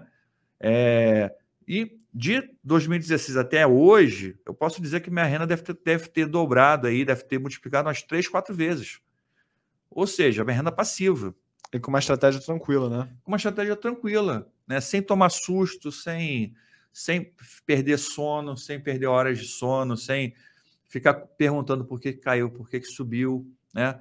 Eu acho que é, esse tipo de estratégia é a estratégia que deixa o cara trabalhar, deixa o cara ter a vida dele normal. E, eu, e nesse momento todo que eu era consultor, que a bolsa estava caindo, né? 2000, pegar de 2012, 2013, 14, 15, que era, foi um período muito pesado de trabalho. Tinha época, até, tinha época que eu até esquecia que eu tinha ações. até esquecia, falava, cara, eu tenho, eu tenho ações, né? Aí eu lembrava, ah, vou ter que aportar, pô. Aí, porque o, o empresário ele não ganha que nem, que nem é, pessoa que tem um trabalho normal. Não né? é linear, né? Não é linear. Você tem um projeto lá, você ganha uma parte, às vezes você ganha uma, uma no início, uma no meio, uma na entrega, né? Tem projetos que você ganha, como eu falei, uma, uma entrada grande e, e ganha 10 parcelas. Então, a sua, a sua receita, fluxo de caixa, não é linear. Tem meses que você olha e fala, pô, esse mês não vou ganhar nada, como é que eu vou fazer? Para fechar a conta aqui. Né? Aí você tem lá a sua reservinha da, da empresa, tem um caixa da empresa, você usa o caixa da empresa. Por quê? Calhou daquele mês, não tem nenhum, nenhuma entrada. Né? Quando ia renovar o contrato, ficava dois meses sem receber, porque tinha que dar a nota, tem que esperar. Então, assim, é, e nesses momentos que eu ficava assim, é, mais tranquilo, eu olhava assim e falava, até esqueci que tinha ações. Né? Tem um estudo da Fidelity, que é uma gestora é americana, que eles fizeram uma pesquisa e viram quem mais ganhou dinheiro na base, né? E era quem tinha morrido, exatamente porque não olhava para as ações e não podia mexer. É, uma outra coisa. Quem tinha morrido e quem tinha esquecido a senha. Exatamente, né? esqueci a senha, esqueci que tinha um dinheiro. Então, a, a, maneira assim boa de você se dar bem nos investimentos é você deletar isso da tua cabeça e focar só em aportar, tá? É, Vicente, nessa tua história aí como investidor, qual, e ontem eu fiz uma carteira recomendada que está até aberta, deixei, vou deixar aberta uma semana aqui no canal para exemplo, né? Que a gente comprou 15 empresas, teve uma empresa que a Saraiva perdeu 99% e teve a Congás que deu 900%. E a carteira superou o Ibovespa no período. Para mostrar que você pode perder 99% em um investimento e mesmo assim ter resultado na tua carteira de investimentos, né? E aí, tocando nesse ponto, qual foi o maior erro, não em termos de resultado na tua carteira, o maior erro que você cometeu na tua história como investidor e o maior acerto? Pô, pergunta boa, hein? Maior erro da história de investidor, eu acho que foi. Pensar bem. Foi assim, eu é, lembrei. Foi não ter. Eu cheguei na, na liberdade financeira em 2016, né? E, é, eu falo 2016, 2017, porque não teve aquele. As pessoas acham que tem uma, tem uma explosão de champanhe, né? Não tocou na... o sinal na, é, recreio, né? A pessoa acha que você chega correndo assim, tem uma faixa de chegada e você chega e liberdade financeira e, e fica tudo azul, né? Não é assim você de repente você olha e fala assim, e caceta? Liberdade financeira é, é meio sem querer, você não, não percebe, né? É, comigo foi meio assim.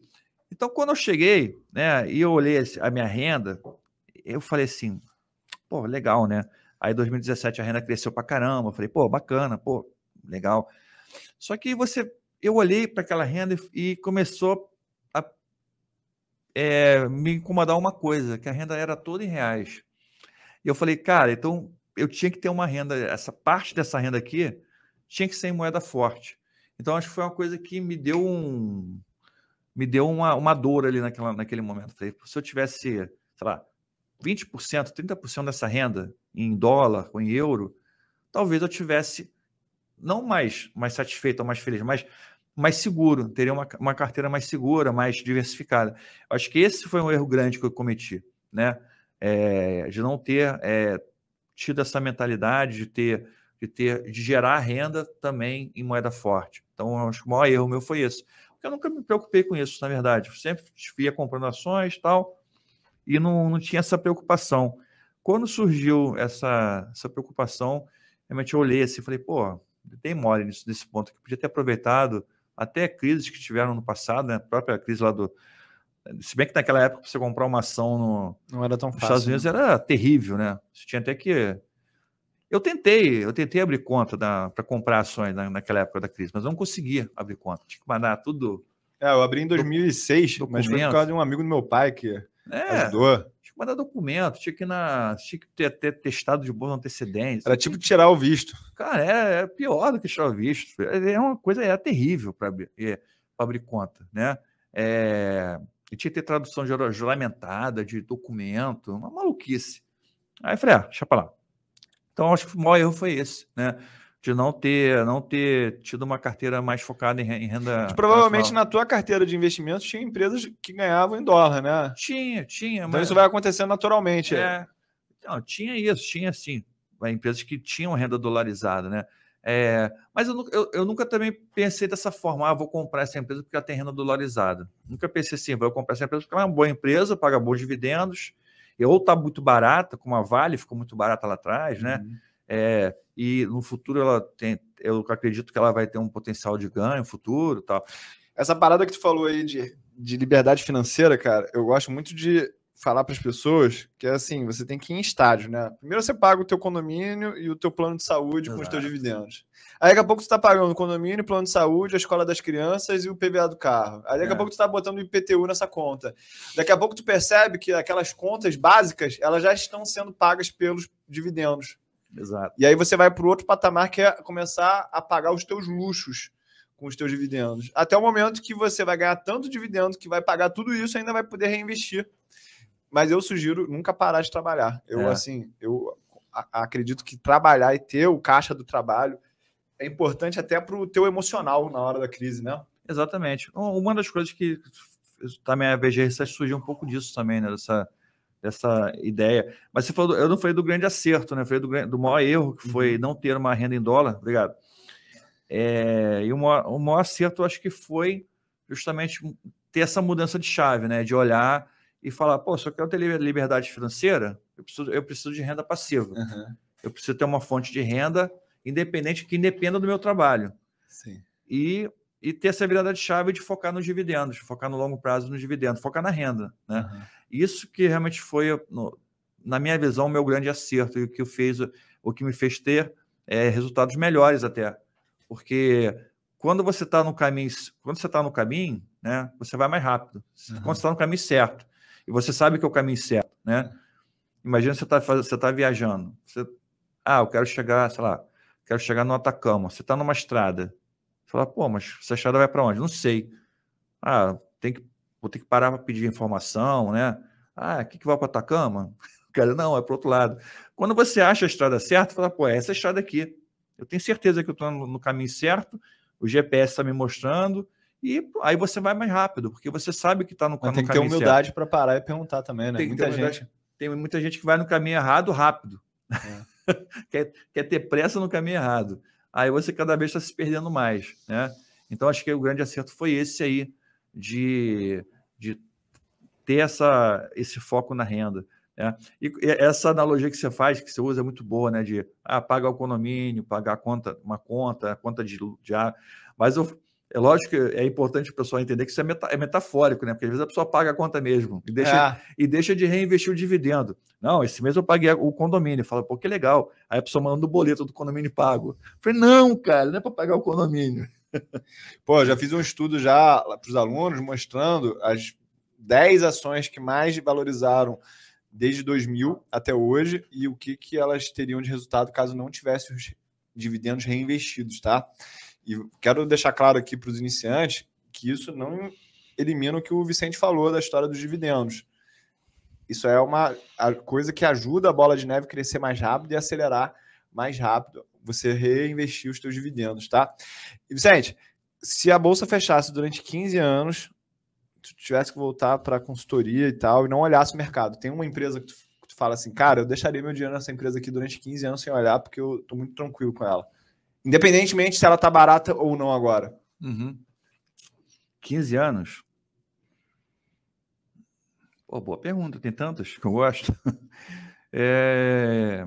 Não é recomendação, tá, gente? Está numa conversa aqui só. 15 anos. Cara, eu podia falar de várias aqui, né? Mas para pensando, pra, pensando em. É porque é aquela coisa que, eu, que a gente conversa muito, né? O buy, buy and hold não é, não é comprar e, e morrer, né? É comprar, não é buy and forget, não. É, comprar e tá lá, acompanhando, olhando sempre na né, situação. É, vou falar um banco, sei como é que os bancos vão estar daqui a 10 anos, né? É, eu pensaria, eu, eu acho que um setor que é muito perene é um setor de seguros. Então, eu pensaria na, na Porto Seguro. Boa, eu gosto dessa empresa ela está um tempão sem andar mesmo. É. Eu acho que essa. É, eu sigo o Bruno Garfinkel no Instagram, eu já falei para ele, cara, vocês têm que crescer a parte de asset management aí da Porto Seguro, que eu acho que é um, uma vertical assim, pouco explorada na empresa ainda. Uhum. Irmão, é, quem que é a referência mundial assim de investimentos? Um cara que tu fala assim, pô, esse gringo aqui, esse cara entende, dá para ler todos os livros dele, que aprende pra caramba. Tirando Buffett, claro. Acho que é muito claro que tu é fã dele. A Buffett, com certeza. Isso, o Buffett não é autor, né? Tem vários livros do Buffett, só que ele, ele não escreveu nenhum. É, é. Tem, tem, a Mary Buffett que escreveu um, tem outro cara que escreveu outro. É, cara, eu acho que na Cintaleb. Tu gosta dele? Gosto, gosto. Pô, maneiro, cara. Gosto, na Cintaleb. Acho que, assim, pensando num autor que tem, tem uma obra né, legal, assim, é, tem uma sequência de livros bacanas. É, o Rei Dário também, acho legal. É, o próprio Graham, né? Uhum. Que também tem o Investidor Inteligente, que é um marco aí. Eu acho que são esses, caras. Tem muito autor bom, né? Uhum. É, é igual banda de, banda de rock, né? Não tem, não tem a preferida, né? Tem, tem, tem as músicas que você gosta e tem as músicas. Tem capítulo do, do Graham que eu acho um saco. Eu falei, pô, você escreveu esse livro? Ô, oh, Graham, se eu fosse seu editor, cortava esse capítulo. né? E tem capítulos que eu acho maravilhosos, assim. Então, assim, tem músicas que eu gosto da banda que eu adoro e tem músicas que eu não gosto. É, então, é, é, é meio por aí, né? Eu não sou muito de ter, assim, a, a preferida, né? Ou preferido. Mas esses caras são, acho que são, para quem está quem tá aí querendo estudar, são fundamentais. Cara, nos investimentos tem um problema. Eu, por exemplo, tem uns caras que não chegaram a bilhão porque, sei lá, tinham um foco na vida de ter uma vida mais equilibrada, mas os caras são muito bons, assim, que vale a pena ler.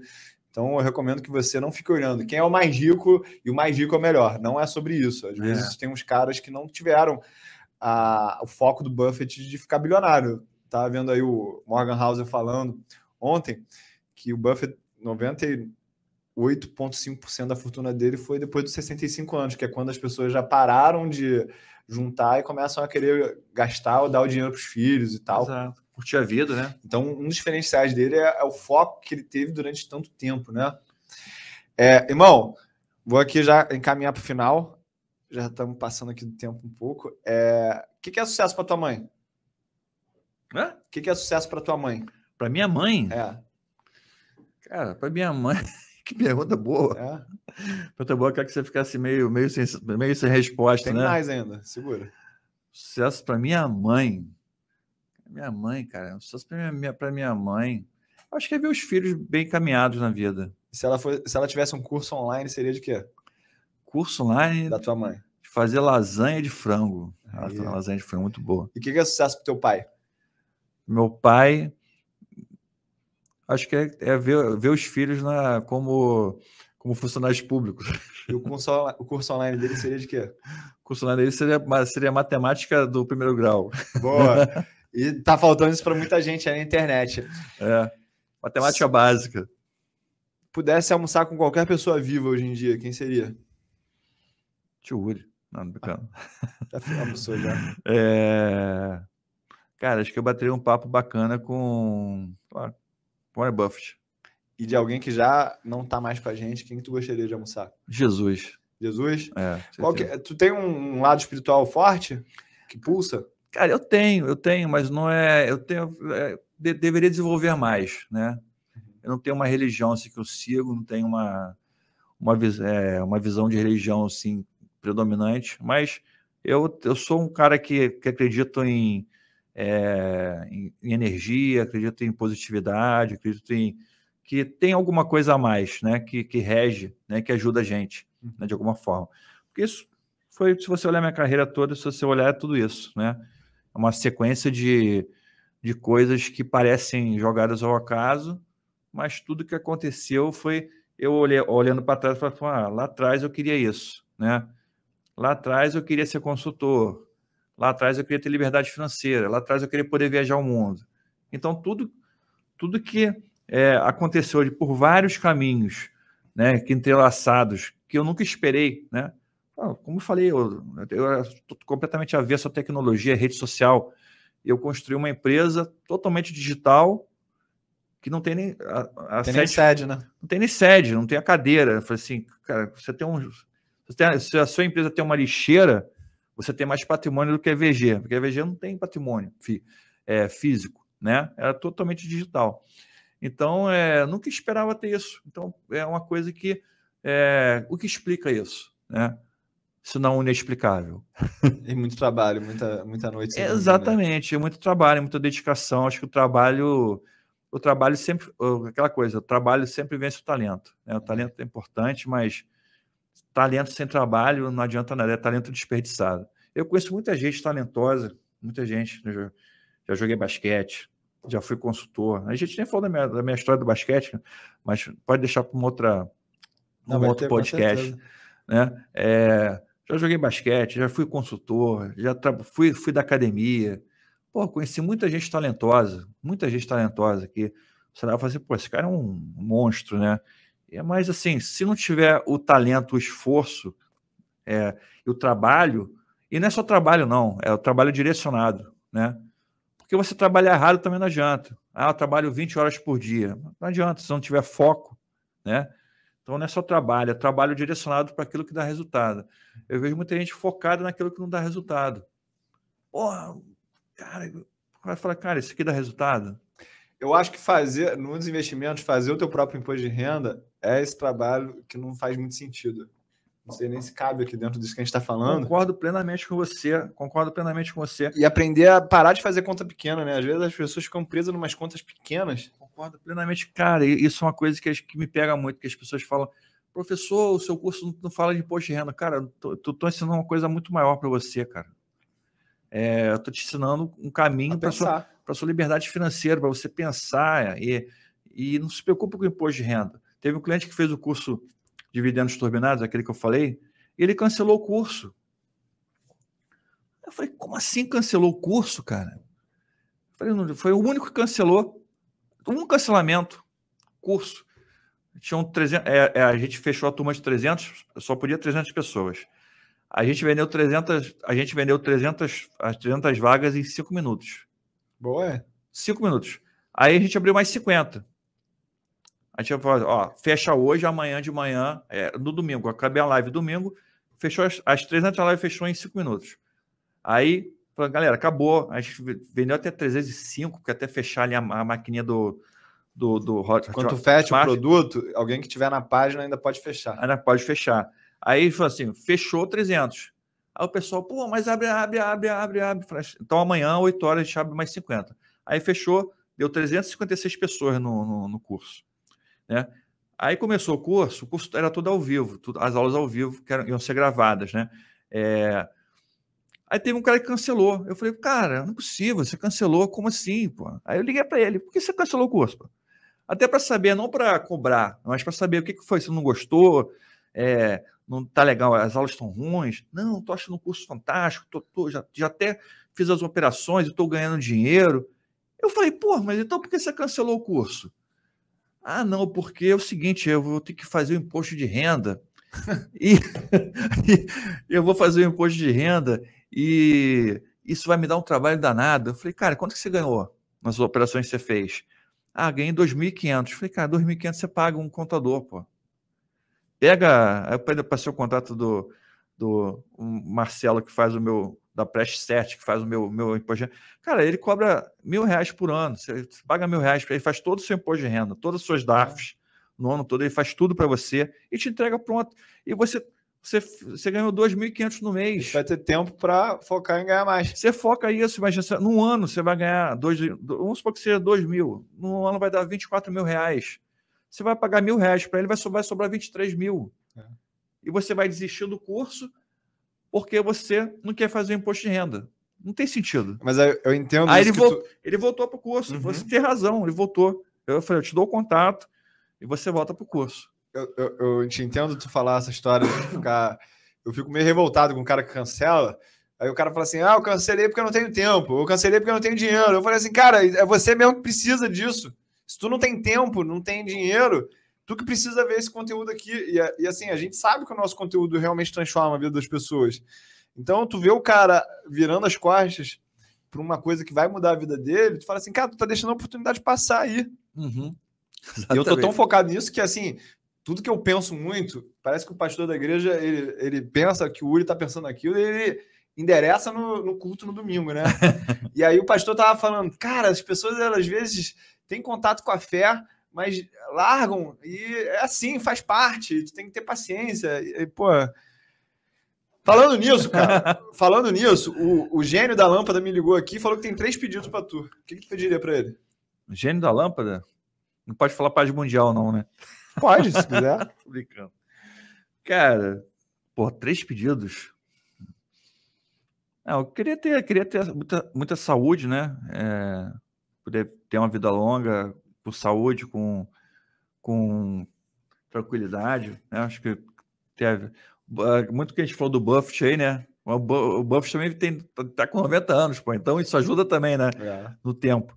É, mas, lógico, não, não quero ser o Buffett, eu quero curtir a vida, quero viajar, quero aproveitar, né? Quero é, outro pedido, né? Eu quero que né, os meus amigos sejam prósperos, tenham saúde também, tenham, tenham paz na família, né? Eu fiquei, é, a gente passou por um momento terrível aí de, de pandemia, né?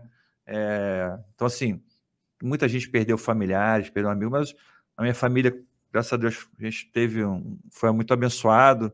É, a sua também, acho que Amém. também não teve, não teve nenhum, nenhuma perda importante. Então, assim, eu sempre torço também para os meus amigos também se, se darem bem na vida.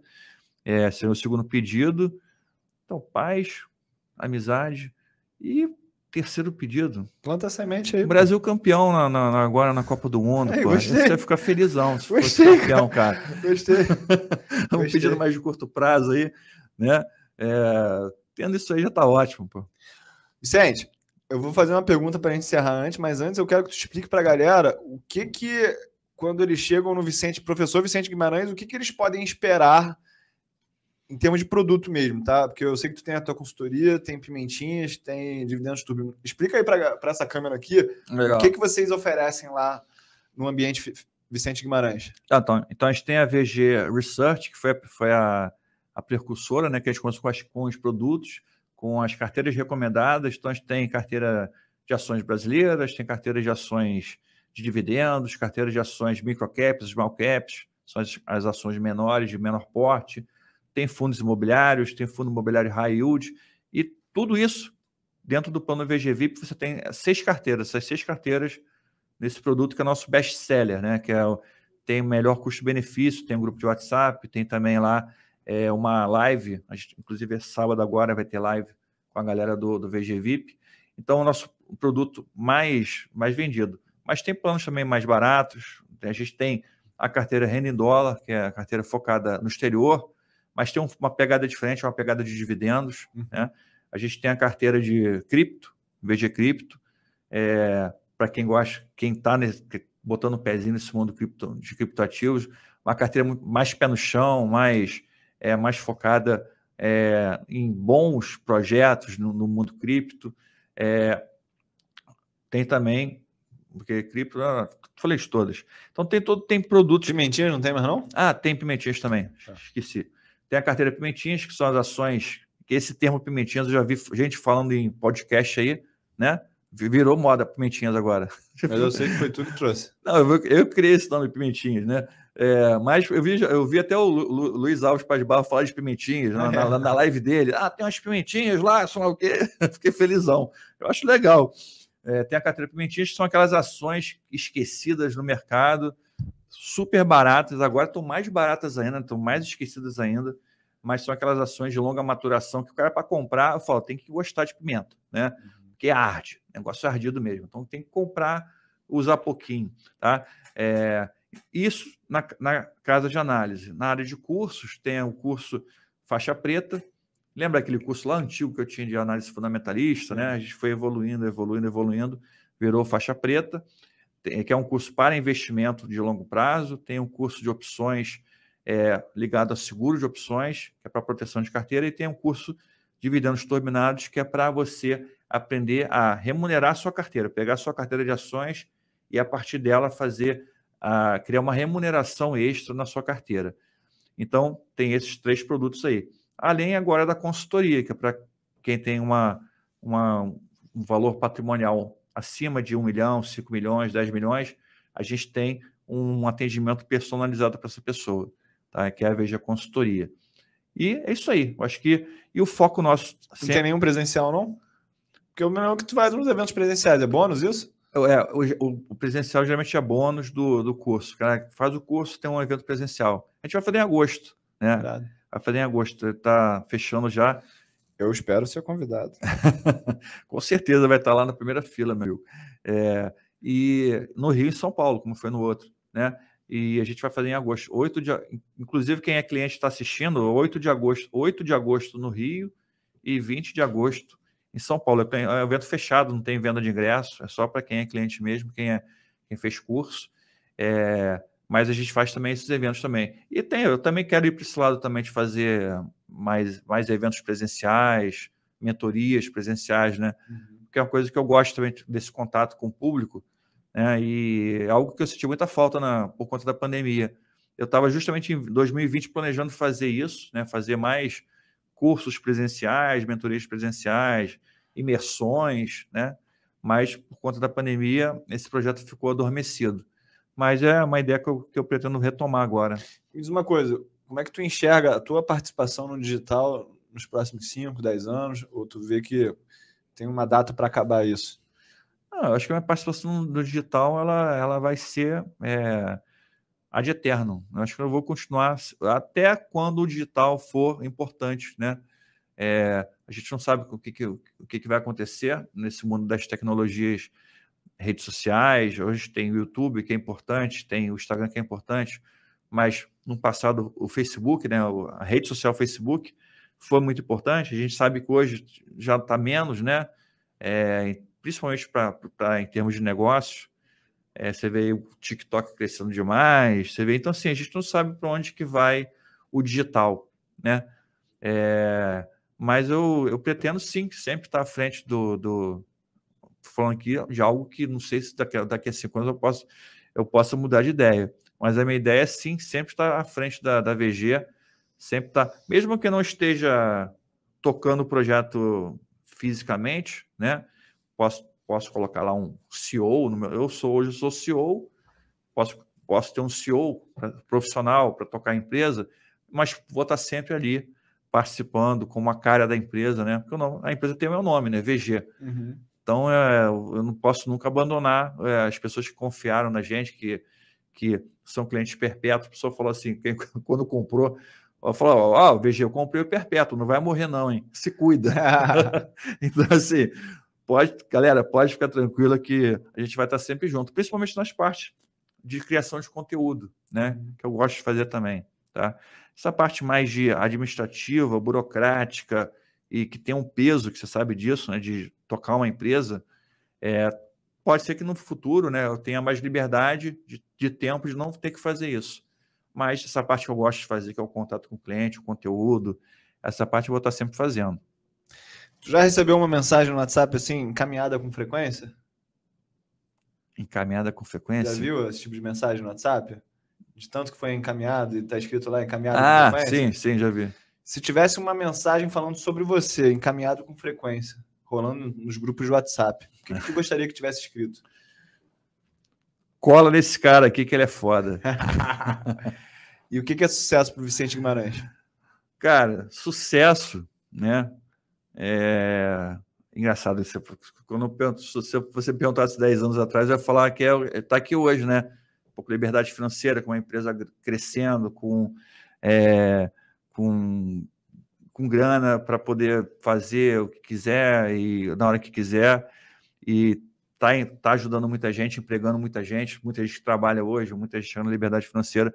Mas o, o, meu sonho hoje né, é, é o sonho de poder é, de ter uma missão, que eu falo que é para todo mundo que trabalha na VG. A nossa missão hoje é ajudar 10 mil pessoas a chegarem à liberdade financeira. Então, a gente tem essa missão clara na sua vida hoje.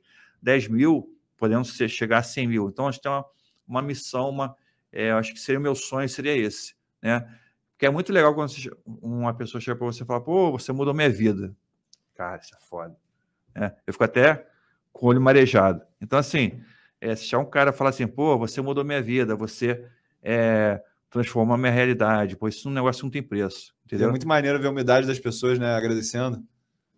Cara, eu tava no. Eu tava em Maragogi, no, no resort, e eu tava igual, eu tava igual um astronauta, porque eu tava de chapéu de palha, um chapéuzão de palha desse tamanho que eu tenho. Eu tava de óculos escuro e uma máscara. Aí tava passando na piscina assim. Falei, porra, ninguém vai me reconhecer. Cara, aí o cara fala, professor Vicente. eu falo assim, porra, não é possível, cara. Eu, eu comprei aquela coisa. o cara me reconheceu. Aí eu olhei, não, sou eu mesmo. Aí eu tirei o óculos. Aí ele falou assim, porra, professor, sou seu fã, sei lá o quê. Veio, me abraçou. Falei, você é cliente de qual carteira? Aí ele, não, de nenhuma carteira. Aí eu falei, pô, eu falei, como assim? O cara é meu fã, não é cliente de uma carteira. Aí eu falei, não, tudo bem, legal, pô, que bom. Mas você, você faz o quê? Não, eu te sigo no YouTube, te sigo no Instagram. Cara, você mudou minha vida. Aí eu falei, mas como? Pô, se você, você é... nunca comprou? Não, eu falei assim, não, se você não é, não é meu cliente, como é que eu mudei a sua vida, né? Ele falou, não, porque eu, eu, através dos seus vídeos e através das suas lives que você faz, eu mudei minha filosofia de investimento, né? E eu comecei a investir com esse foco que você fala da renda passiva, do dividendo, sei lá o quê. E, pô, eu tô aqui hoje, aqui, ó. Aqui, ó. Aí mostrou a família. Tô aqui hoje. Assim, né? ele falou, não estaria ali hoje se não fosse isso, né?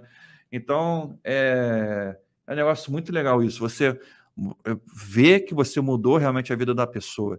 Então, acho que o meu sonho seria isso, mudar a vida de muitas pessoas, né? E, e a gente colocou 10 mil como uma meta né, da, da VG, né? Minha meta pessoal não é meta, missão, né?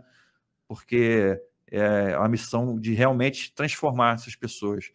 E, e outra missão da VG é essa, né? A gente não quer ser a maior casa de análise, a gente quer ser a melhor. Então, a gente sempre tem, tem a meta, você falou, do processo, né? De, de ser, tentar ser o melhor naquilo que faz é, e tentar realmente ajudar, levar valor para a pessoa. É? E isso a gente está fazendo. E tem certeza que no evento lá você vai ver que a gente vai fazer o. A gente vai fazer a entrega dos, dos certificados de, de liberdade financeira para as pessoas. E, e, vai ser muito emocionante, tenho certeza. Amém. Amém. Irmão, obrigadaço pela essa conversa aqui. Quero que mande um recado final aí para todo mundo. É, fico até emocionado quando falo disso. Ué, que bom, cara. A gente sabe que é verdade é muito esforço, né, para produzir as aulas, os conteúdos. Muito, muito. Pessoas que não acreditam às vezes nas coisas que a gente está falando e assim esse feedback ele é foda porque ele mantém a gasolina ali queimando, né? Pô, peraí que você vai me, fazer, vai me fazer chorar, porra. Cara, o recado é esse. O recado é que é, cola no tio Olho. Eu acho que o tio Olho é um cara, porra, de coração. Coração bom coração, um cara que está realmente focado em ajudar as pessoas. É... Foca naquilo que você faz de melhor na sua vida, né? É... Eu falo às vezes, cara, eu já falei para a pessoa, para de investir. Agora cara, investimento em ações não é para você, pô. E não, não tem nenhum problema não, não investir em ações. Falei, foca no seu trabalho, foca no seu negócio, foca naquilo que você é bom de verdade, né? É, eu, eu, acho que esse é o recado que eu queria passar para vocês. Foca naquilo que você faz de melhor e pensa o que, que você faz de melhor na sua vida, né? É, e foca naquilo, de verdade. E o resultado vai vir, vai acontecer de forma espontânea, natural. Ele vai, ele vai cair no seu colo. Você vai falar assim: Hã? como aconteceu comigo.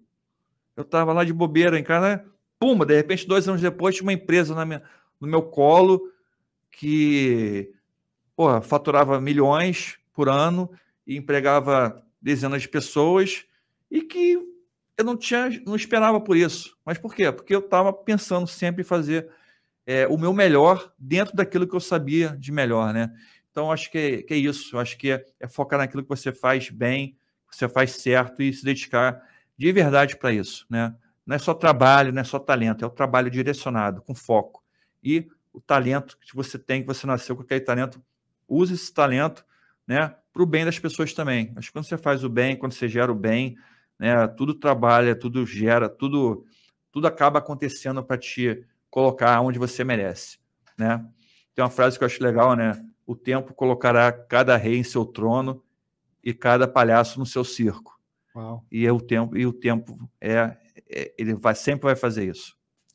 Parabéns, irmão. Obrigado aí pela presença. Valeu. Galerinha, estamos aqui encerrando. Pô, foi muito bom esse episódio.